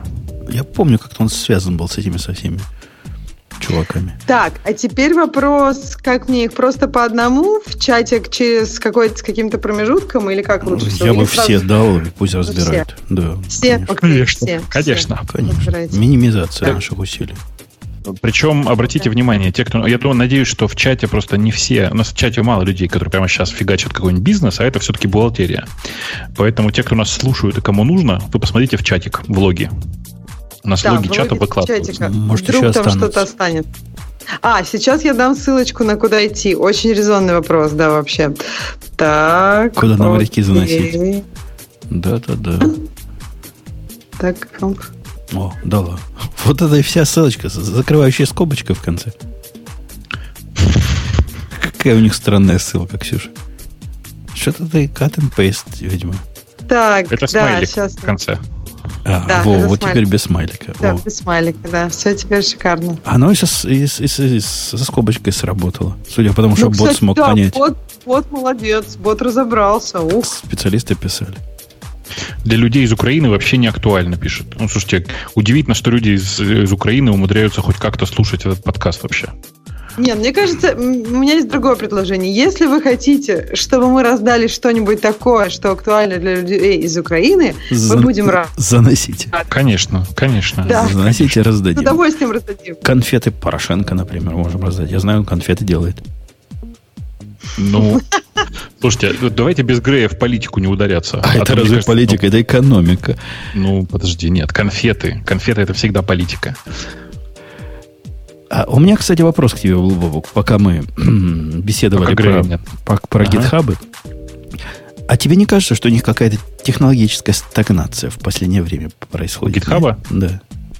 Ну, э, видишь, я GitHub очень искренне люблю и уважаю, но это же единственный продукт на рельсах, который хотя бы иногда работает. Не-не-не, я, я не про скорость. Они решили проблемы со скоростью, оно почти всегда работает. Это я снимаю шляпу. Умеют его готовить. Молодцы. Масштабируют. Я не знаю, как они это делают. Никто не знает. Но умеют. Меня другие проблемы интересуют. Вот я, я теперь-то с гитхабом плотно живу. Целый, целый open source проект активно веду. И я удивляюсь, ну это какой-то 16 век. Ну вот реально, ну 16 век. Если вы жили с GitLab, который вызывает у тебя определенные, видимо, негативные реакции, и там есть за что – но функционально, ну, GitLab делает GitHub не то, что как стоячего, а он его просто не замечает, проносясь а рядом. Какие функции-то тебе не хватает? Да все, любые функции. Ну, элементарно, почему мне для того, чтобы собирать проект с GitHub, мне необходима внешняя система? Ну почему? Потому что ну, в смысле, это идеологическое решение, это известная история про то, что они сказали, что давайте вы интеграции будут отдельно, и у них есть большой маркетплейс, про который мы ничего не рассказывали, кстати, э, на котором огромное количество готовых интеграций, в том числе таких, которые деньги за это берут и все дела. Потому что бизнес так устроен. Непонятный довод какой-то идеологически в этом продукте, я использую сейчас этим продуктом три внешних сервиса. Три. И по уму мне не надо было использовать ни одного из них, если бы я жил на GitLab. Я использую два разных CI-системы, и я использую сервис для подсчета coverage. Ну ладно, про coverage... Так что, типа, тебе же под все это достаточно Трэвиса было, нет? Нет, Трэвис не умеет coverage считать. Он умеет э, отдавать другим, которые считают coverage. Ну да. И от Трэвиса я не жду, что он будет coverage считать. Но я жду от GitHub, что он будет уметь делать то, что делает Travis, и уметь делать то, что делает Coveralls. Мне кажется, это очень логичное ожидание. И GitLab нам доказывает, что такие это можно делать. Если ты спрашиваешь, в чем он ну, на таком на базовом уровне отстает, да, да ну во всем. Управление э, тикетами. Но тут управление тикетами, может, в Enterprise какая-то продвинутая версия есть. Но Нет, тетка моя бы же. умерла бы вот с таким управлением тикетами, которое есть в, в, GitHub. В смысле, у тебя тебе что-то не нравится с встроенным issues, да? Я правильно понимаю? Они слишком простые. Этого слишком мало. То есть настолько простой системы тикетов, issues я не видел вообще нигде. Вот как я, как я вижу в, в, в GitHub. Ну, просто вот чтобы было. Сделали, чтобы было. Она, с одной стороны, как бы сильно провязан со всем остальным, то есть понимает там, где build ты построил, где еще чего-то, флажочки становятся. Это, это хорошо, но сама по себе организация этой управления тикетами, она ну, просто минимальна. Она, наверное, подходит для совсем простых open source проектов. Я даже не знаю, для чего она еще другого хорошо подходит. Ну, окей, в смысле, я думаю, что то, как у них сейчас сделана система тикетов, так сделано специально, потому что, ну, типа, оно такое простое лучше, чем сложное, как известно. Но то, они же развивать будут этот кусок, очевидно, потому что это для них большой источник для бизнеса. А, при этом видишь, типа у разработчиков нет такой проблемы во многом потому, что большая часть, большая часть общения построена вокруг pull реквестов И она внутри pull реквеста а не отдельными тикетами. Так а вы не думаете, что это просто из-за того, что они ну, не, специально не развивают эту систему, чтобы дать возможность как раз э, через Marketplace партнерам их туда внедрять? Там же, по-моему, ну, самая да. популярная штука, что-то там Zen, что-то Project или что-то такое. Как раз, по сути, система как бы управления такая, тоже достаточно базовая, но система управления, в общем-то, проектами, тасками поверх GitHub. Да, но как, кажется, что как раз вот, типа, если про, э, про CI я с Женей не очень согласен, то тикеты, ну, общая система тикетов и все вокруг issues, это это кажется, что их core должно быть. Ну, мне кажется, мне тоже сложно. кажется, они же за это деньги хотят получать. То есть, разве. То есть, мне кажется, в некоторых моментах они как раз ориентируются часто не на среднего девелопера, а на, на то место, откуда они деньги берут. Оттуда они ориентируются на какой-то такой очень простой open проект. Просто проще не придумаешь. Где просто может раз в год прийти кто-то и что-то предложить. А, ну да, но просто есть ведь и большие проекты, которые они с удовольствием перетаскивают к себе. Например, какой большой проект они к себе притащили? Эм, пытаюсь вспомнить, что было из последнего. Не, не готов сейчас назвать, но помню, что обсуждали как-то. Питон же туда переехал, нет? Ну, Питон же на гитхабе, нет? Да, но там issues, по-моему, не, не, не является важной а, частью его работы. Так вот, мне кажется, в этом и сложно, что даже, например, некоторые спринговые проекты, я знаю просто из того, что мне близко, э, они живут на джире, да, потому что зачастую процесс вот именно работы над, там, над бэклогом, над ишьюсами, он, особенно у больших проектов, он нетривиальный. И мне кажется, построить GitLab, GitHub такую систему, чтобы она удовлетворяла всех, это, ну, практически нереально. И мне кажется, они поэтому даже за это, ну, не хотят за это браться, что если кому-то нужно что-то совсем сложное, они будут жить там на своей системе, какой-нибудь да, которая вообще отдельно да, живет. Да, да, даже речь не идет о сложном. Речь идет о не таком примитиве. Вот GitLab правильно ругают за то, что они слишком быстро бегут впереди паровоза и выкатывают какие-то странные фичи. Однако, если забыть о том, чего они там придумывают, например, Ксюша, у них есть этот самый кривое выгорание программиста или группы программистов – как, как, ты, как ты, ты серьезно тебе говорю? Вот все есть. И можно... они тебе шлют там, я не знаю, за неделю до выгорания какие-то э, предупреждающие гра- знаки. Графики строят, да, звоночки, да, постреливают воздух. У них там много вот такого странного есть. Но, тем не менее, управление тикетами у них на уровне достаточном для меня, для того, чтобы джиру не заводить. А с гитхабом, ну, не могу такого сказать. То есть эти смогли, а эти не смогли – такая сложная область. Да не верю я в это. По-моему, они да просто я, не, не чешутся. Я, же тебе говорю, мне кажется, что просто забили на какое-то большое время, потому что, ну что, лидер рынка все равно, и не обязательно углубляться в эти детали. Но я думаю, что наверстают, потому что я стою согласен, Issues на самом деле, э, ну вообще просто система тикетов, она это важная часть для, даже для open source проекта. Мне кажется, и, и CI обязательно должен быть частью GitHub. Не, мне кажется, что нет. Вот как раз мне почему-то я прям уверен, что CI штука совершенно отдельная. Э, и к вопросу о примерах. На самом деле, ну, чтобы посмотреть, насколько все про плохо с э, тем, как, ты, как поддерживать большой open source проект на GitHub, реально большой, ну, сходите, посмотрите, типа, что в голову мне пришло, TensorFlow, посмотрите, как живет. Вот там прям же скач. Особенно зайдите куда-нибудь в pull реквесты и посмотрите потому что ну, система слишком простая, и хорошо, что есть ребята, которые разбирают регулярно их pull реквесты там и тагают, и таги вешают, и вообще все дела. Но в среднем это, конечно, ужас. А меня, когда я стал плотно жить с гитхабом, прям поразила практика многих проектов. И я поначалу думал, что это такой способ э, хипстерского хамства – есть проект относительно простой. Например, есть проект, который GitLab собирает в контейнер. У этого проекта есть под сотню пул реквестов, которые не закончены. То есть вообще вот сидят уже годами там сотня пул реквестов. И, в общем, это не от того, что они такие козлы, а потому что с ними обходиться трудно. Если есть более или менее высокая активность в проекте, ну, жить с этим трудно уже. Даже не... Pull request это вообще сложно. Даже с тикетами простыми жить трудно. Э, надо что-то с этим делать, чуваки. Но мою тему выбрали о том, что девелоперы теперь могут сами оплодить свои э, системы, тут сказано, это аппликации, ну, это сервисы скорее, да, в GitHub Marketplace. И Бобу говорит, почему мы про это молчим. Ну, говори, раз ты этому рад. Да там, э, там на самом деле, Marketplace запустился довольно давно, если что. Э, то есть, ну, правда, довольно давно, в смысле, в прошлом, в прошлом году, году еще. В целом, в прошлом да. году.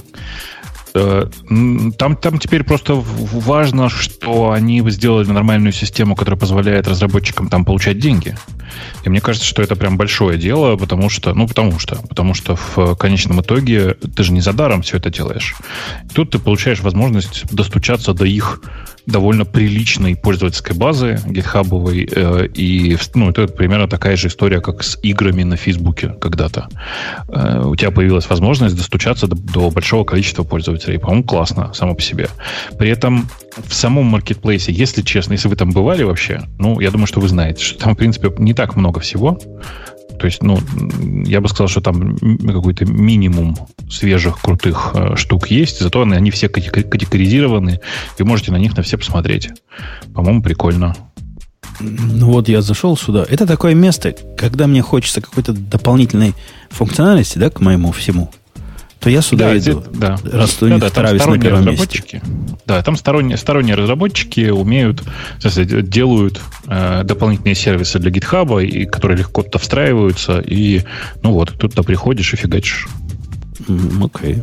Okay. Травис там. Да, из, Травис я знаю Травис, знаю Котков, знаю. Больше ничего не знаю, что на первой странице. Ну, Circle, наверное. А ну, что, я ну, Circle знаю, что такое бывает, да, но как-то он у меня не пошел, я его вместе с дроном в свое время оценивал. Ну, ну, ну зря. Вот я, у меня, например, на первой странице нарисован Sentry, и Sentry это прямо решение для многих. Знаешь, да, что такое Sentry же? Это что-то про тестирование, не? Нет, это э, такое хостед решение плюс набор библиотек почти для каждого языка, когда крэши э, отправляются Э, ну, типа в такой в отдельный интерфейс, ты, ты, ты их там всегда можешь посмотреть. Изначально написано было для питона, но давным-давно уже поддерживает, по-моему, все подряд. Ну, прикольная такая концепция, когда ты можешь э, крэши просто отдельно рассматривать, там, типа, обсуждать их с другими и все такое. Ага. Не, ну, любопытная страница. Ну, как-то хорошо, что такое есть. Она давно есть, повторюсь. Э, и, ну, удивительно, что тут кто никогда не заходил. Потому что она же есть в плашке гитхаба наверху. У меня нужды маленькие. У меня уже CI работал. Ну и, и все. Кстати, по поводу CI. Я как раз хотел с умными людьми поговорить. Ксюша, чтобы не было никакого шовинизма. Мне в голову пришла... Мы в прошлый раз, помните, обсуждали, что мой гнев по поводу вот этого Коткова, который загружает баш скрипт из интернета и запускает его. Это и... где ты засветил свой айдишник? Не, это в альтернативе я засветил. Не весь, но часть. Mm. И я его среди... ну, вот перегенерировал. Да, помню, вот в этом, да. в этом разговоре точно. Ты, ты все помнишь, все самые низкие подробности про меня помнишь. Но ну, Самый позор помнишь. Мы, да, говорили про позоры, у всех были позоры, и тут был такой маленький мини-позор Умпутуна. Был. И сразу становится ясно, что даже Умпутуны могут сделать позоры. Так вот, возникла у нас дискуссия в тикете с человеком, который предложил эту систему, где он вполне разумные доводы сказал. Он говорит, чувак, а ты считаешь, что от того, что ты не баш скайп ты запускаешь, а что-то другое, ты в большей безопасности. Это заставило меня задуматься. Задуматься о том, что до чего опасна вот эта концепция э, систем э, continuous delivery, который, которыми ты не управляешь, и как эта конструкция может развалиться с точки зрения секретности, просто как карточный домик при любом чихе вправо-влево. Понимаешь, Бобук, да, о чем я говорю? Ну, представляешь, да, конечно, используешь конечно. любую эту библиотеку на Java. Беру крайний случай. Кто проверяет, что там в джарах в этих? Я взял у Лехи какой-то крутой, новый, модный э, кусок спрингбута, а этот кусок спрингбута тихонечко берет environment, печатает, и отсылает на материнский корабль. И все. И все, собственно. Все ключи, все, все, все, что у меня в тайных переменных было, ушло, ушло. Это же ужас. А причем там же ключи у людей, ну, реальные. Там же в секретах люди хранят себе такие вещи, что прямо ой. Что, такие прямо ой? Ну, там прямо амазоновские ключи хранят, я подозреваю. Э, так, ключи а от DigitalOcean хранят, ну, которые вам необходимы для того, чтобы это все сделать. А ты с твоей паранойей еще разве не в вольте? Не, не, погоди, погоди, погоди. Да, я со своей паранойей в публичном CI такого и не пытаюсь сделать. Потому что мне страшно. Поэтому... Не, я к тому, что про твой поинт не по поводу CI, а по поводу вообще, что, ну, в общем-то, любой код может вытащить, если он работает в твоем окружении, он может вытащить данные этого окружения, да. Но, по идее же, ты можешь даже не втаскивать это даже в окружение, а иметь это полностью безопасно. То есть это будет работать только в Волте, например, у тебя там будет одна, хотя все равно точка входа какая-то будет, правильно? Точка поэтому... входа будет, и мы же говорим о таком скриптовом уровне. Это же как бы система доставки и сборки. И когда тебе докер-контейнер надо построить и эти переменные куда-то передать, в какой-то момент они откроются явно и, и понятно. Вольт или, или не вольт бы ты использовал до, до того, как они попали к тебе в environment. Не, ну ты же можешь не, не вытаскивать их в environment, ты можешь просто прямо в приложении выкачивать их напрямую там из волта, и все. Ну, можешь, тоже можешь, но это как-то идет в противоречие с, с 12 этими принципами строителя коммунизма, ну, с одной стороны. Ну, да. А с другой стороны, ты теряешь некую прозрачность и как бы сама, самочитаемость своего, своей конфигурации. Ну, сейчас как хорошо, вот-вот они все ключики в композе лежат. Вот он запустил, вот он посмотрел, вот оно все просто. А, а страшно. И в этом смысле мне уже идея дрона, который этого не делает умышленно, не кажется такой дикой. В прошлый раз я, по-моему, жаловался, что дрон не позволяет к environment вообще доступаться, а позволяет доступаться только к секретным переменам тем э, плагинам, которые про эти секретные переменные знают. В этом что-то есть, согласитесь. Это тоже ну, да. полумера, но тем не менее, это такой полумера на, на вполне реальный вызов внешнего мира. Так, а вот то, что ты сказал про Java, там про зависимости, да, у тебя же твой production код может точно так же воровать данные и отправлять. От него-то ты уже не спрячешь ключи. Ну, твой production код это как бы уже твоя забота. А мы-то боимся, мы считаем, что сами мы идеальные, и мы сами случайно не посылаем свои ключи куда попало. Но про чужой мир мы ничего не можем сказать. И про то, насколько они злые там. А они там злые. Ну, что зависимости у тебя все равно есть. Ну да, берешь зависимость. Притащил, да, притащил ты себе зависимость в Go. Проект запустил его на сервере по-тихому. Он там проверил, что переменное окружение там AWS Secret Key включена, и отправил куда надо. Ну вот с Go в этом смысле просто, потому что зависимости распространяются сходными текстами, и все зависимости, которые я включаю, я просматриваю ну, на разном уровне внимания, но на достаточном, чтобы понять, что такого нет. То есть ты прям читаешь исходники всех прям, зависимостей? Прямо читаю исходники. Они, их у меня не так, чтобы много, но которые есть, да, стараюсь понимать, что они делают и как. Ну что, твоя паранойя вызывает уважение прям. Ну так, на том стоим. На том стоим. Э, а чем мы на эту тему перешли? Git Marketplace, да-да-да. да, да. Кстати, про дрон. Ну, она не гиковская тема, но я не, не смог ее не включить. Э, на Hacker News набрала эта тема, по-моему, на этот момент около 500 э, комментариев. Э, чувак, который пишет дрон, это, видимо, чувак один, ну, то есть какой-то, какой-то, это хобби его проект, из которого он пытается сделать Enterprise, видимо, не очень получается. Пишет, что в свободное от основной работы время живет там рядом с тобой, Ксюша, заявил, что он закрывает форум поддержки. Потому что получил письмо от GDPR. Ну, ты про GDPR письмо получил. Вот оно три дня у нас, и письмо пришло к нему. И чувак говорит примерно, он не показывает, какое письмо он получил. А в ту тему, которую я выбрал, это ссылка на другое письмо, которое другой писатель open source проекта получил. И вот по этому поводу там дискуссия развернулась. Как, как дальше жить будем? Как жить дальше будем, если, если уже за нами пришли?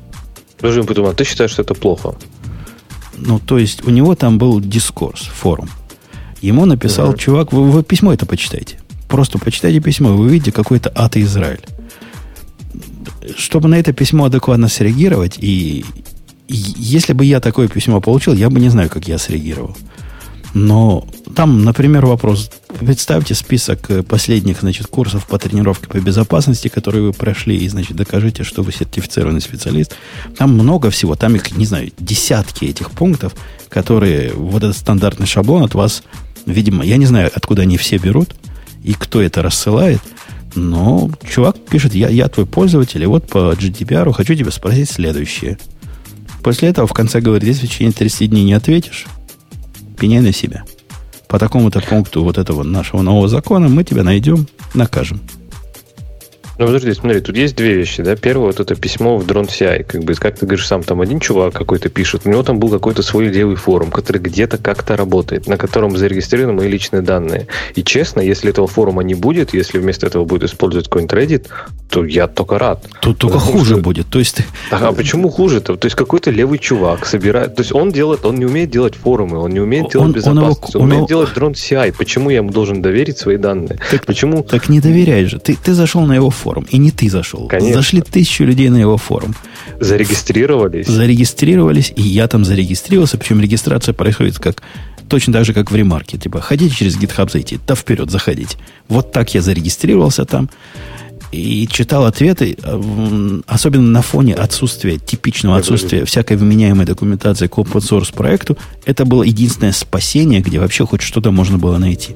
Если он не хранит персональные данные пользователя, никаких вопросов от GDPR к нему нет. Если он не, ути, не собирал ути, данные... Ути-пути, а IP у него там хранятся, не он знаю. уже попадает. Он уже попал. Ну, нет, ну, ну что ты, нет. попал, попал, попал. Слушайте, я придумал решение. Я считаю, что все такие сервисы должны снести у себя эти самые форумы и поставить вместо них анонимные имиджборды. Там ничего не хранится. Да, тоже не так просто. А у тебя Nginx есть там впереди? А он IP-адреса записывает? Конечно. А как долго ты хранишь? Вообще не хранится. Как долго? Логи сразу в DevNull идут? Да, сразу же в DevNull. Молодец. А когда у тебя будет это, ну, Атака. Никогда. Никогда. Никогда. Никому лет не нужен. Подожди, чистый IP-адрес без вообще IP-адрес без всего это не PII. То есть да, да, да, но, но, тебя но, нельзя как физическое лицо идентифицировать. Конечно. То есть, если но... ты мне сейчас назовешь свой IP-адрес, я тебя не вычислю как физического человека. Я не смогу твои данные использовать и перепродавать. И тогда сразу резко GDPR теряет интерес к тебе. Э, да тоже же не так все просто, потому что обычно IP голые адреса сами по себе не ходят, а ходят они в обрамлении ссылочек. А ссылочки тоже всякие интересные бывают. И, как сказано в этом положении, явно или неявно идентифицировать пользователя, неявно можно пользователя идентифицировать по-любому. Дай мне IP, дай мне Nginx log, и я тебе неявно идентифицирую пользователя. Явно не получится, а неявно смогу. Я про этот язык уже в прошлый раз тоже удивлялся. Но вот вам практический результат. Чувак говорит, ну, во-первых, я не хочу тратить на это свою жизнь. Я получил таких писем кучу, говорит автор дрона уже. За три дня он получил уже кучу этих писем. И его атакуют эти тролли со всех сторон. GDPR-овские тролли. Для него проще. Он не может себе позволить нанять адвоката, который будет этим заниматься. Он не знает, безопасно ли на это письмо ответить, например, да я не знаю, я вообще про вас ничего не собираю. Это будет строго говоря, Конечно. неправда. Это Тогда будет пусть неправда. он этим не занимается. Пусть он это вынесет в любой из сервисов, который это умеет делать. Какой-нибудь, не знаю, Reddit, Stack Overflow, все что угодно. Но. Ну. Все что угодно, что не он не сам хостит, не сам обслуживает, и он не сам он не будет тогда за это отвечать. В этом же и суть GDPR, правильно? То есть, если ты этого не умеешь делать, то не делай. Доверь тому, кто умеет. Он, бы. А не тут... делал, он не делал ничего с данными пользователя плохого. Давай начнем Конечно. вот как бы Нет, с ну, идеи. Смотри, за здесь... что его наказывают? Да, да, да. Ничего не, плохого смотри, здесь... он не делал. Ну, конкретно здесь пришел тролль, да, мы все это понимаем, что это просто паразиты, которые сейчас повылезают явно после GDPR, и понятно. Потому что GDPR говорит совершенно прямо, если вы ничего не делаете с данным пользователя, если вы их не собираете, если вы там даже не контроллер, а не процессор, а там, контроллер, да, называется, то претензий как бы нет. Но понятно, что чтобы это доказать, там надо идти в суд, и чтобы не доходить до суда, там будут сейчас куча, я думаю, исков и куча дел. То есть я не говорю, что GDPR там в своем текущем формулировке состоянии идеален. Но сама идея правильная. То есть да, Почему ты, да? Не, не, подожди, вот в конкретном, мы же не говорим, что идея неправильная. Быть богатым и красивым правильно. В его конкретном случае это вызывает два, даже целых три сайд-эффекта. Это правильная идея. Во-первых, форум с этими знаниями закрывается. Во-вторых, по GDPR ему там четко объяснили, он эти данные не может перенести, не удаляя анонимность пользователей это будет передача данных третьему. На Reddit он собирался. Третьему лицу, и это, значит, нельзя сделать, пока все не согласятся. Э, он даже их э, анонимизировать толком не может, потому что это как бы внешняя система, это не его, это дискурс, это ну, как бы внешняя система, которой все для форумов пользуются. Вот такого рода. Посему да, база знаний этих потеряется, которая накоплена. Начнется Подожди, новая... а если это дискурс, разве это не как бы не они за это отвечают? Нет, он селф-хостит дискурс у себя. Да и вообще, даже если, если бы он не селф-хостил дискурс, но это шло бы через него, ну вот как, например, кто-то будет хостить у себя ремарк. Ты думаешь, это моя ответственность? Нет, того, кто, кто его хостит. Не, они не могут на меня это перекинуть. Ну, смотри, здесь... Третьи сервисы, которые ты используешь, это твоя ответственность. Ну смотри, если этот чувак такой кругом-бегом прав, и он не использовал никак, никак эти данные, не эксплуатировал их, и не собирал, не идентифицировал, то в суде он бы просто, если бы дошло до суда, он бы выиграл, да. Так он, я он, он, говорю, он, не он хочет в суд идти. Вот, он, он не хочет суд идти. Он не хочет заниматься этим всю свою... Он хочет дрон писать. Поэтому я говорю, ну это такие же, как знаешь, это как с патентным правом, да, то есть есть, есть патентное право, которое защищает, а есть патентные тролли, которые его эксплуатируют. Также GDPR, он есть, есть часть, которая защищает, а есть, ну, конечно, есть люди, которые его пытаются эксплуатировать. Особенно, ну, только сразу после запуска, мне так а кажется. Так а что этим троллям? Ну, то есть, я понимаю, с патентным правом там просто есть люди, которые деньги за это получают, а разве вот те тролли, которые троллят, они что-то с этого получат? А у них идеологическая подоплека. Может, а может быть, просто ожидают материального вознаграждения. Может, отстанут, если да, начнешь с ними дальше, отстанут за, за мзду малую. Э, да, и, за, и, и мой пафос к тому, что кому от этого стало лучше? Его пользователям? Нет, стало хуже. Ему? Да ему, наверное, все равно. Э, ну, закрыл и закрыл. Ну, наверное, мог бы целиком продукт закрыть, если бы на продукт наехали теперь станет это все на Reddit, и это действительно вам кажется более безопасно и более дружественно с точки зрения приватности, где даже все ссылки на внешние ресурсы оборачиваются их трекером, который следит, куда вы ходите. Это вот то самое, когда хотели сделать как лучше, а получилось как всегда. Это из той же серии, когда не, не делай ОАВ, потому что будут куки, а сделай свою собственную регистрацию с имейлами и занимайся этим сам. Тогда ты будешь больше подходящим для GDPR, как мне объясняли на Reddit, чем вот так, как ты делаешь сейчас. В прошлый раз я об этом тоже делал. Это такое же точно. Вот такой же точно сайд-эффект замечательный. Вот такая вот э, вспышка гнева.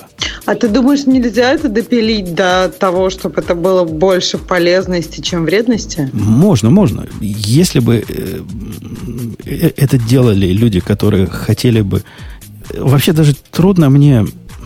Есть такая конспиративная логическая теория, что суть GDPR вовсе не в том, чтобы защитить персональные данные, и даже не в том, чтобы защитить персональные данные европейцев, а в том, чтобы обеспечить конкурентная, такая торговая типа война. Такой вид торговой войны Европы против всего остального мира, ну, против Америки. И если это на самом деле так, то с этим ничего а не сделать. А чем это торговую войну, ну, то есть... Ну, да, будет поддержать американский бизнес. Да-да-да, поддержать свой бизнес. Так а чем европейский бизнес в этом плане лучше? Ну, то О. есть Reddit тоже не европейский, пойдут на Reddit.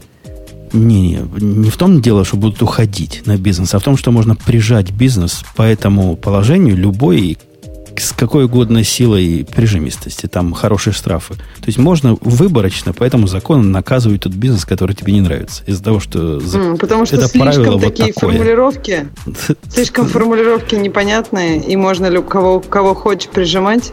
Да наоборот, они понятные. Просто они абсолютно не технические. Ну, вот, не конкретные. Да, да, не конкретные и не технические.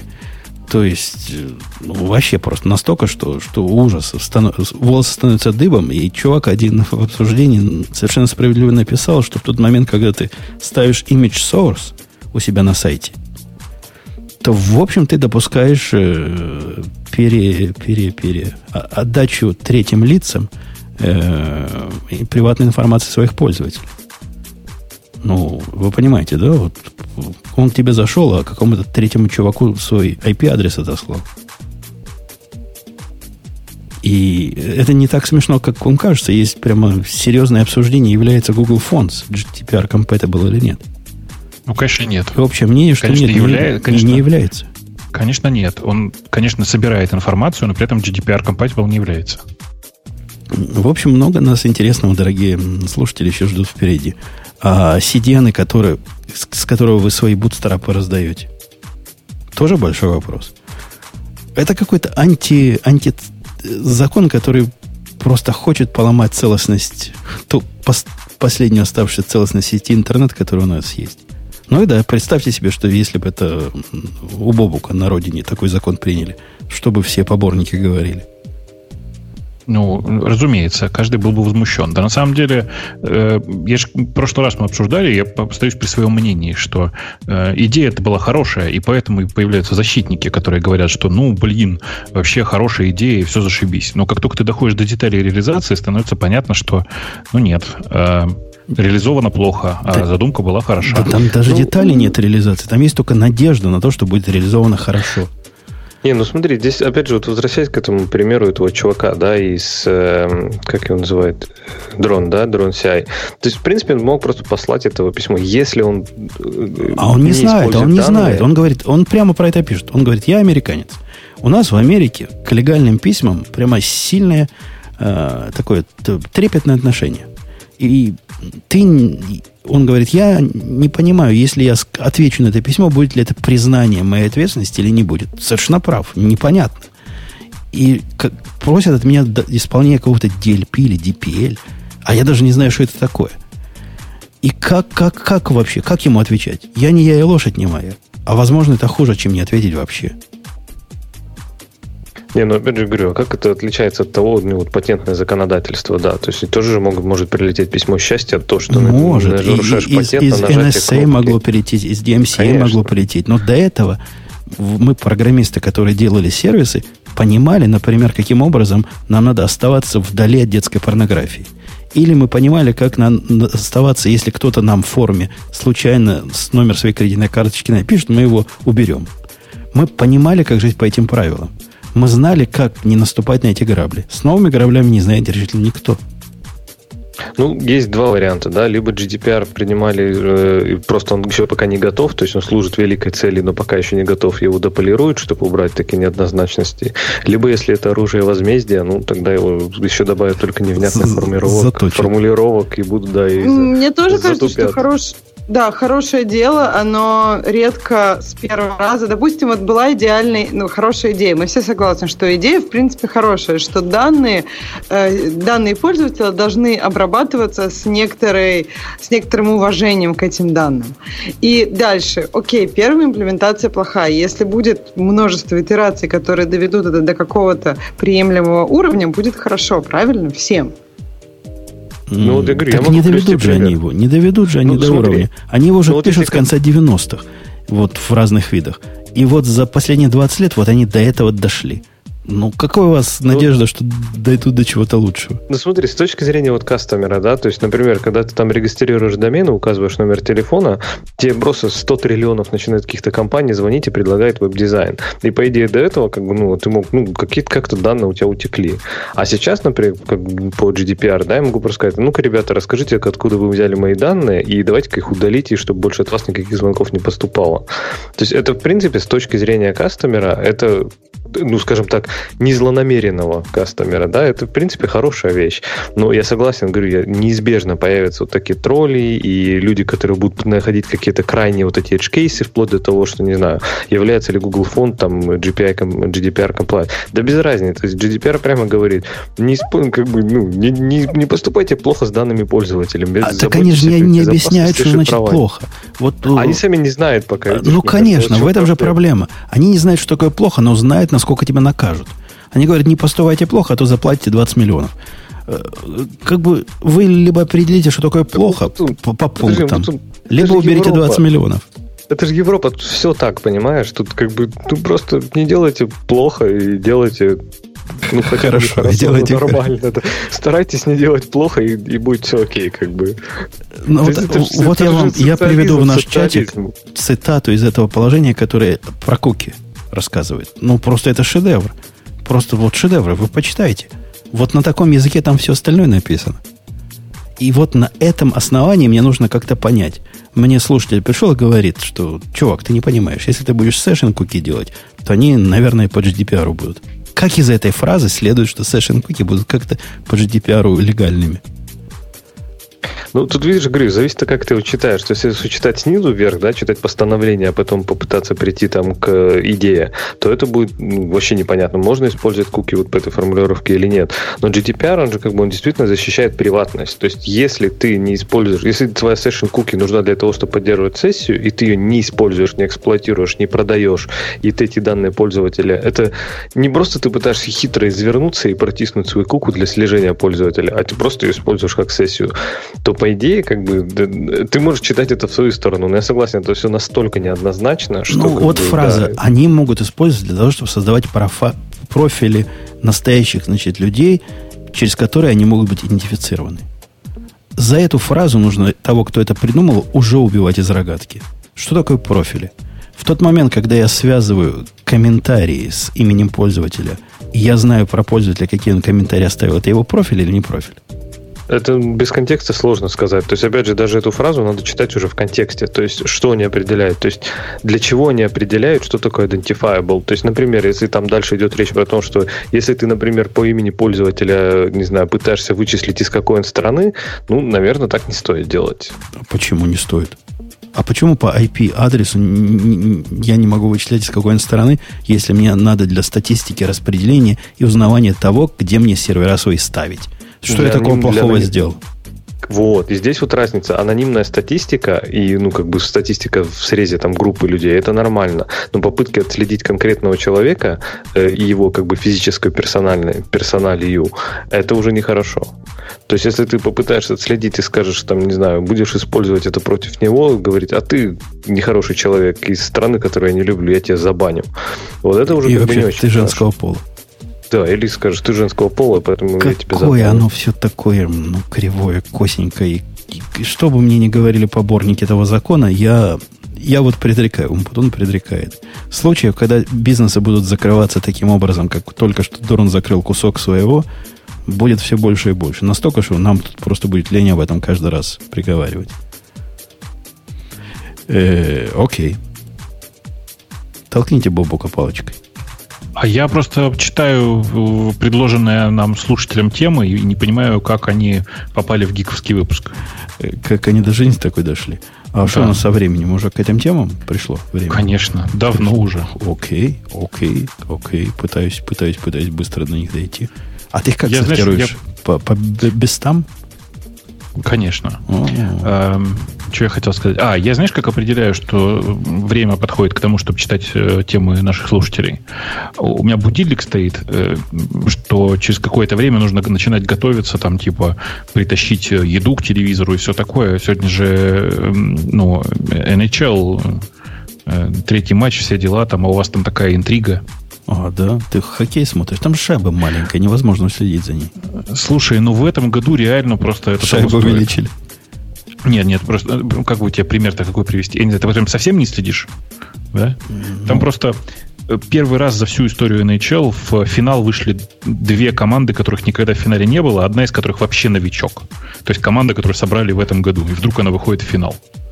Понимаешь? Ты не понимаешь просто моей заскорузлости, Бобок. Когда весь а. народ в Чикаго радовался, что Капс стали чемпионами, я был абсолютно не в курсе всего этого грандиозного события пару лет назад или год назад.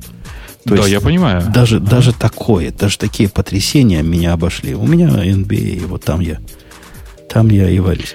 Э, ну, видишь, тут просто такой, я говорю, такой финал, что прям пропускать нельзя, мне кажется. Да. Почему как, у тебя посмотри. с ошибкой бейджик был самый главный вопрос? Ты знаешь, э, потому что я его очень быстро набирал, а у меня на э, новом MacBook Pro не срабатывают некоторые клавиши. А, это макбуки. Гады. А ты отнеси в Apple Store, там тебе все поменяют. Ну, не в Apple Store, даже у нас тут есть лучшие магазины, лучшие сервисы. Мы же не в Америке живем, но так и сделаю, да. Так красиво а, все меняют. И я вам точно говорю, поставили какую-то другую клавиатуру. Она немножко не так ощущается. Что-то они там починили. Ну, хорошо. Да. Классно. В следующий раз заеду в Штаты, обязательно отношу, отнесу на замену клавиатуры. А, про, ваш, про, про ваши яндексовские да. штуки мы перенесем на нигиковский выпуск. Я думаю, там будет отдельно о чем поговорить, да? Я так понимаю. Да, да, вполне, вполне, вполне. Колонку Мне кажется, Бобок просто а? К Реддиту хотел примазаться, чтобы одновременно радиот и Reddit. Я про бейджик.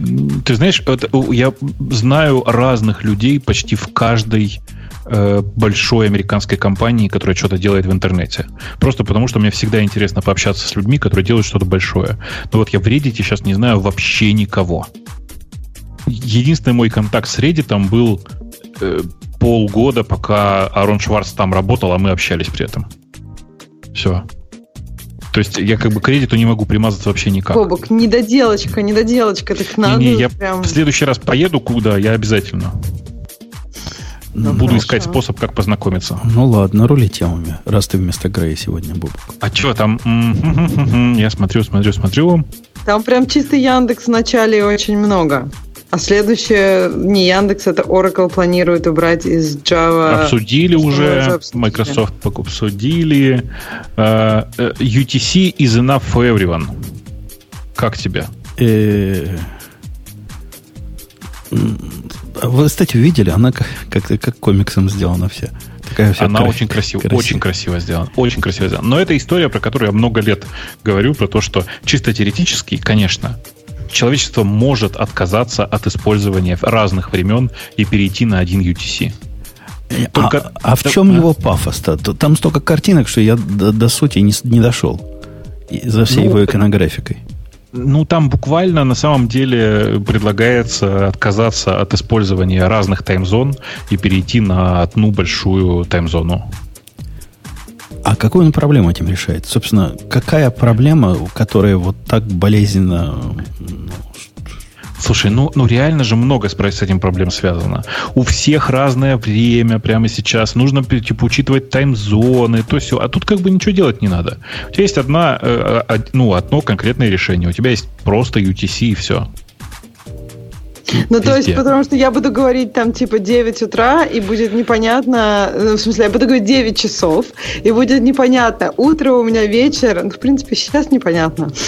Но, то есть, идея такая, что всех, да, одинаковое время, и как бы мы как-то текстом добавляем, что какое-то у нас... Просто сейчас все-таки можно, например, сказать 9 утра или 9... А? Как ты, Ксюша, отвалилась тихонечко так. С 9 не, утра. Тихонечко.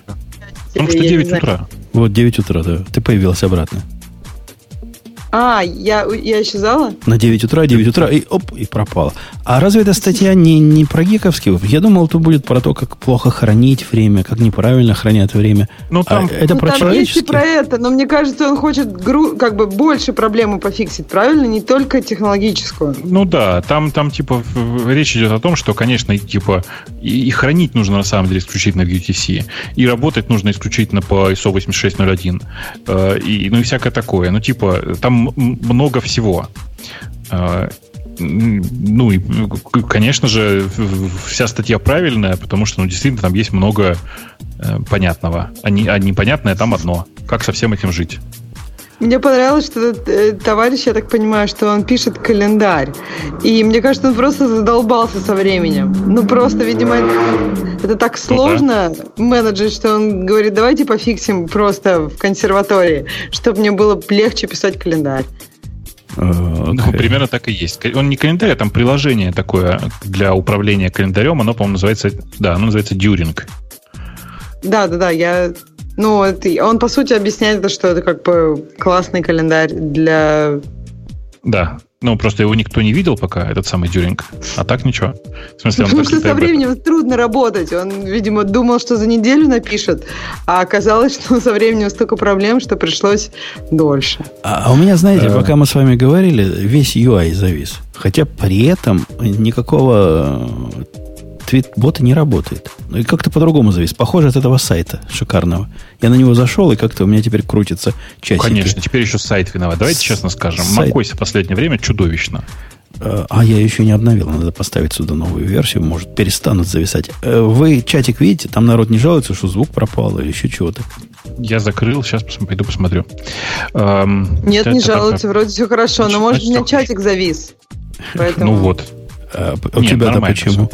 Все в порядке. Ну, вот держите меня в курсе, потому что у меня теперь ничего не управляется. Вещание идет, но весь UI застыл.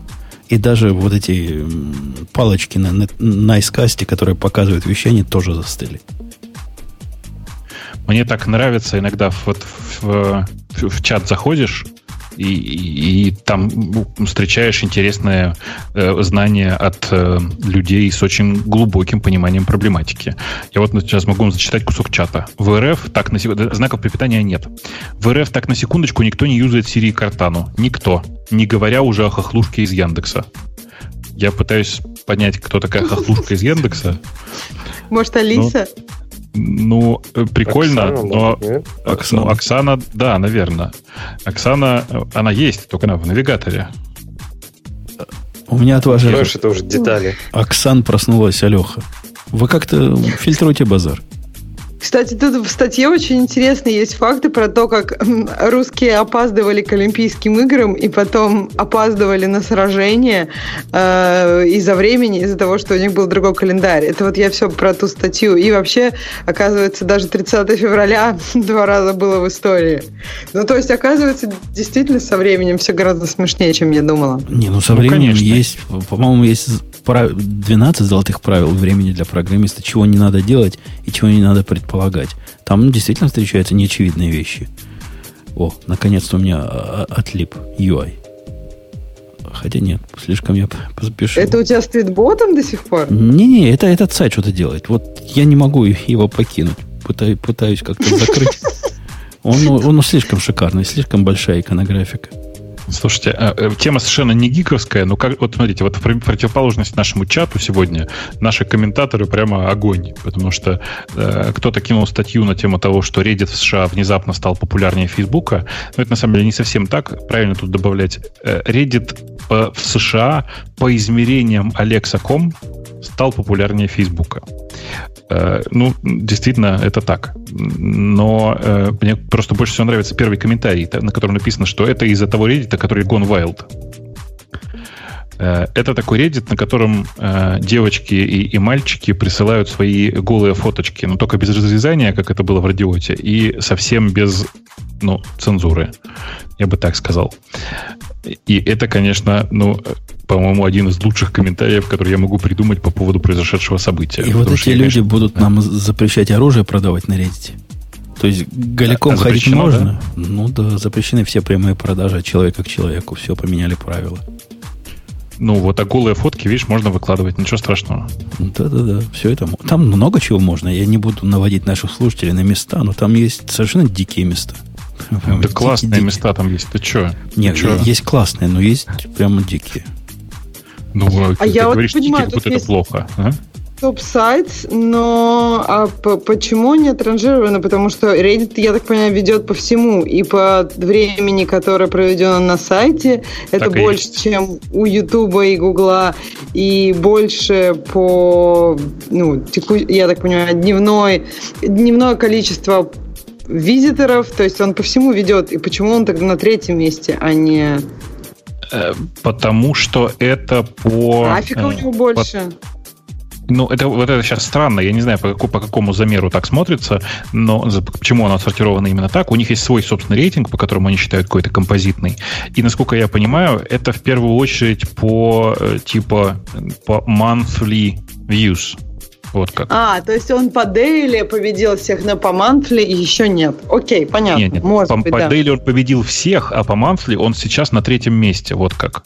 Выше Фейсбука при этом находится. Нет, и ну вот это, это понятно, просто у него все остальное выше как бы и Гугла, и Ютуба, что интересно. И интересно, да, почему тогда он на третьем месте. Но сейчас ну, я, становится я бы, понятнее. Я Может бы, быть, действительно. Я бы сказал, что на самом деле не надо смотреть на э, Алексу как на важный источник подобной информации. Алекса это панель, а не счетчик, как, как некоторые думают. Э, и поэтому, ну, поэтому там довольно сильный перекос в сторону тех, у кого установлена панель Алексы. Ну, это довольно специфический набор людей.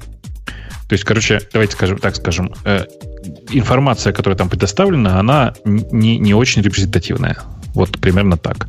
Это при том, что я большой фанат Reddit и точно провожу на Reddit больше времени, чем на Фейсбуке. А я в бесконечность раз больше времени. То есть на Фейсбуке я ноль. Я бываю на Фейсбуке. А, да. Вполне себе. Ок, да. ок, ок. Понятно, понятно. Ну, в общем, ваш Facebook закрывается, Ксюша. Все, уже пора сливать воду. Не зря вы вот везде извиняетесь над, обо всем.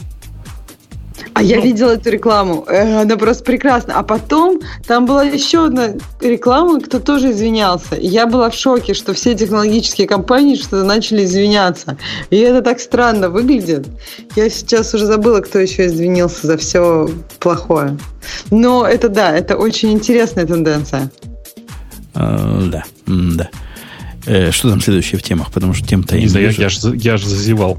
Um, Retrospective of moving from go to closure. Мне кажется, что это как раз вот к вопросу о предыдущем посте, потому что это в Reddit, ссылка в Reddit на э, YouTube.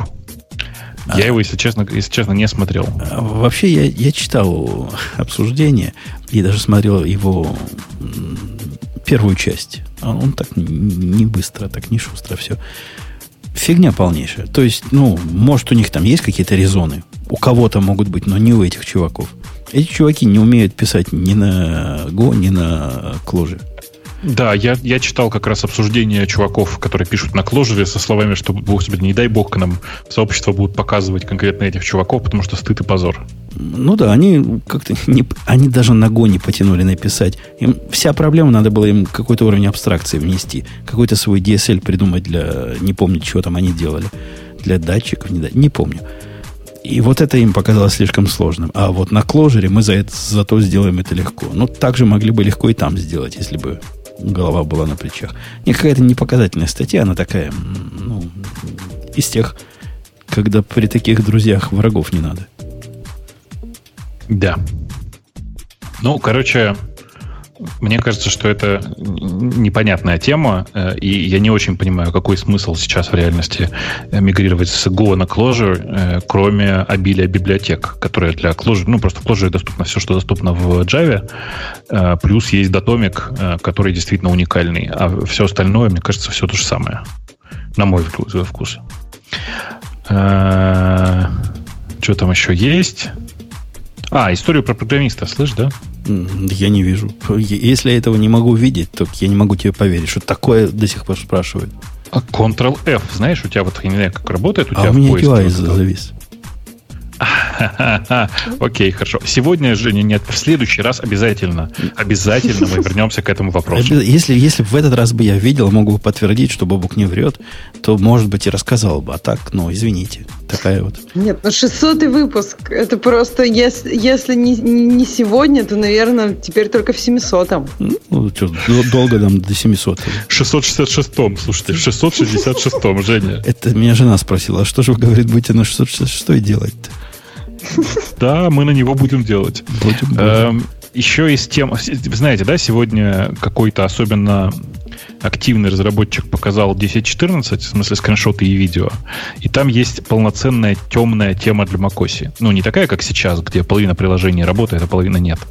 Есть половина темная, половина светлая, а прямо реально целиком темная тема. А сейчас, нет, сейчас нету темной темы, сейчас есть только темное обрамление. Да-да, сейчас, ну, типа, это, э, ну, не так. Знаешь как? Можно кастомными тулзами добиться примерно такого же эффекта. Ты не видела имейл, который нам прислали э, на радио Ти? Ксюша, наверное, видела в эту тему. Кто-то, да, видимо, добился уже такого эффекта нашего сайта. Говорит, что такое? Говорит, вместо, вместо черных комментариев они иногда белые бывают. Почему так? Показывают картинку, где страница радио Ти прямо на черном фоне, а некоторые комментарии, значит, видишь, забаки выпукливаются белым. Безобразие, говорит. Выпукливаются. Да, безобразие. Xcode тут, кстати, в скриншотах такой прям секси. Я прям уже хочу новую версию. Прям реально как человечно стал выглядеть. Очень прям хочется потрогать. Человек, Это я про хочется тему. потрогать. Да, да, я так и да. понял. Конечно, конечно, мы все продум, подумали именно об этом. Но у них даже плохо получилось сделать черным э, меню-бар. Вот плохо получилось. Ну, что там, плохо. Кто-нибудь живет с черным меню-баром? Я прямо сейчас с черным. Ну, ведь плохо. То есть к нему так Но... сильно привыкать надо. Как-то а он так... Мне кажется, это как раз вот надо все, либо все черным, либо ничего. Если ты только да, бар делаешь, мне кажется, это вот как-то вот создает такой диссонанс. Ну, создает, конечно, нет, создает. чудовищно, чудовищно неудобно, потому что глаза не привыкают, и все. Да. Окей, окей. Ждем, пока все можно будет сделать. А раньше, раньше-то это можно было сделать. Мы-то раньше так и жили. Вот слушатели, которые свеженькие. Можно было в Макаси так делать. Лет сколько? Очень Семь назад, наверное. Я думаю, даже больше уже. Не, мы тогда подкаст вели и вели уже тогда подкаст, ну точно. То есть где-то 7-8 так. И все, все, все задавалось. И разные темы можно было в интернете натырить. И как угодно раскрай. О, красота была. О, да. все сломали. Да. да. Я случайно закрыл сайт, пойду посмотрю, есть ли там еще что-нибудь в темах. Но мне кажется, что там ничего больше интересного не было. 75% сервисов, серверов оказались заражены редисов. Че? 75% редис серверов, серверов оказались заражены. Из какого? Из, то есть каждый вот буквально из 175 заражены? Что-то как-то слишком... Нет, там, ну там, знаешь, типа, э, я легко могу это поверить, э, если действительно старый Redis, торчащий наружу, можно найти много всего интересного внутри. Но я бы сказал, что вообще проблема не в этом. А что проблема такое заражены? Том, что... Это как, как, как, как, как выглядит заражение таким образом Redis сервиса? Ну, я вообще не понимаю, я, я не знаю про эту дыру ничего, но могу предположить, что чисто теоретически есть какие-нибудь относительно, ну, типа, слово инфектед здесь, наверное, плохо подходит. Э, э, ботнетом, как ты, наверное, знаешь, и типа вирусам, которые работают на пользовательских машинах, нужно где-то хранить данные. Не, ну это же не заражение, это, ну, раз, это разум, заражение, разумное это использование для программистских целей. Конечно, конечно. Просто оно, ну, такое, типа, как это правильно сказать, не ну, не предполагалось автором, э, человеком, который выставил эту базу в веб, не предполагалось, что кто-то будет э, использовать ее таким странным образом. А, тут это сказано, как, как, как это может быть. Смотри, есть дебилы, которые кладут в Redis свои SSH-ключи. И вот эта атака их SSH-ключи ворует. А? Ну, там же в первую очередь они же говорят про то, что типа по дефолту Redis не включает никакие механизмы безопасности. И типа кто-то ну, дефолтными настройками голым задом выставил его в публичный интернет на 0.0.0, и типа через вот эту уязвимость из него можно указываться, украсть данные. Ну, это сейчас ну, принято считать уязвимостью, гол... да. Сейчас так прямо классно голосом Эрк Вотсы показал вообще прям. Ну, если я согласен, да, вот это вот уязвимость когда какой-то дебил руками собрал Redis, взяв его не в его любимом репозитории, и теперь пытается с ним что-то сделать. Конечно, если ты на нуле его поднял, да еще и на публично доступной машине, ну, по делам тебе. У меня такое было несколько раз. Я один раз докер так наружу выставил случайно. Ну, с докером Тоже это легко, легко, легко сделать Digital Ocean. Особенно. Ну, сейчас это принято считать плохим тоном. То есть э, без, без авторизации по умолчанию и все, открыт всем. Как-то сейчас так не носит. Ну, конечно. Так что, чуваки, в рейсе, давайте. Давайте. Я как раз их пользовать собрался, а они тут, оказывается, такой позор.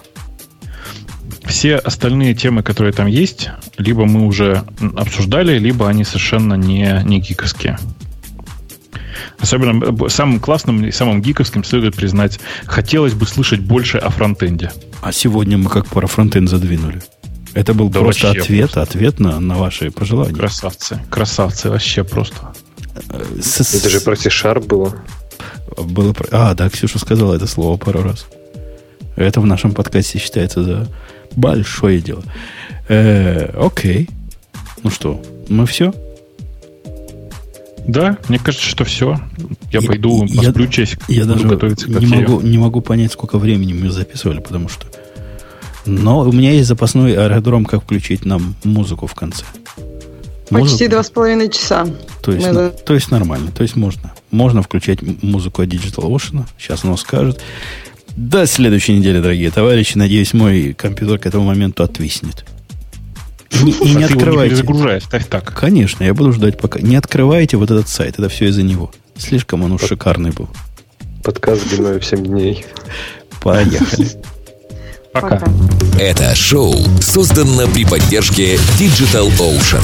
Digital Ocean – провайдер доступного облачного хостинга. Всего за 55 секунд и 5 долларов в месяц вы можете создать свой облачный сервер в одном из дата-центров, расположенных в Нью-Йорке, Сан-Франциско, Амстердаме и Сингапуре, и управлять им с помощью простой, интуитивно понятной панели управления или воспользоваться мощным мощным API. Начните прямо сейчас. Введите промокод радиодефис при регистрации и получите 10 долларов бонуса на аккаунт.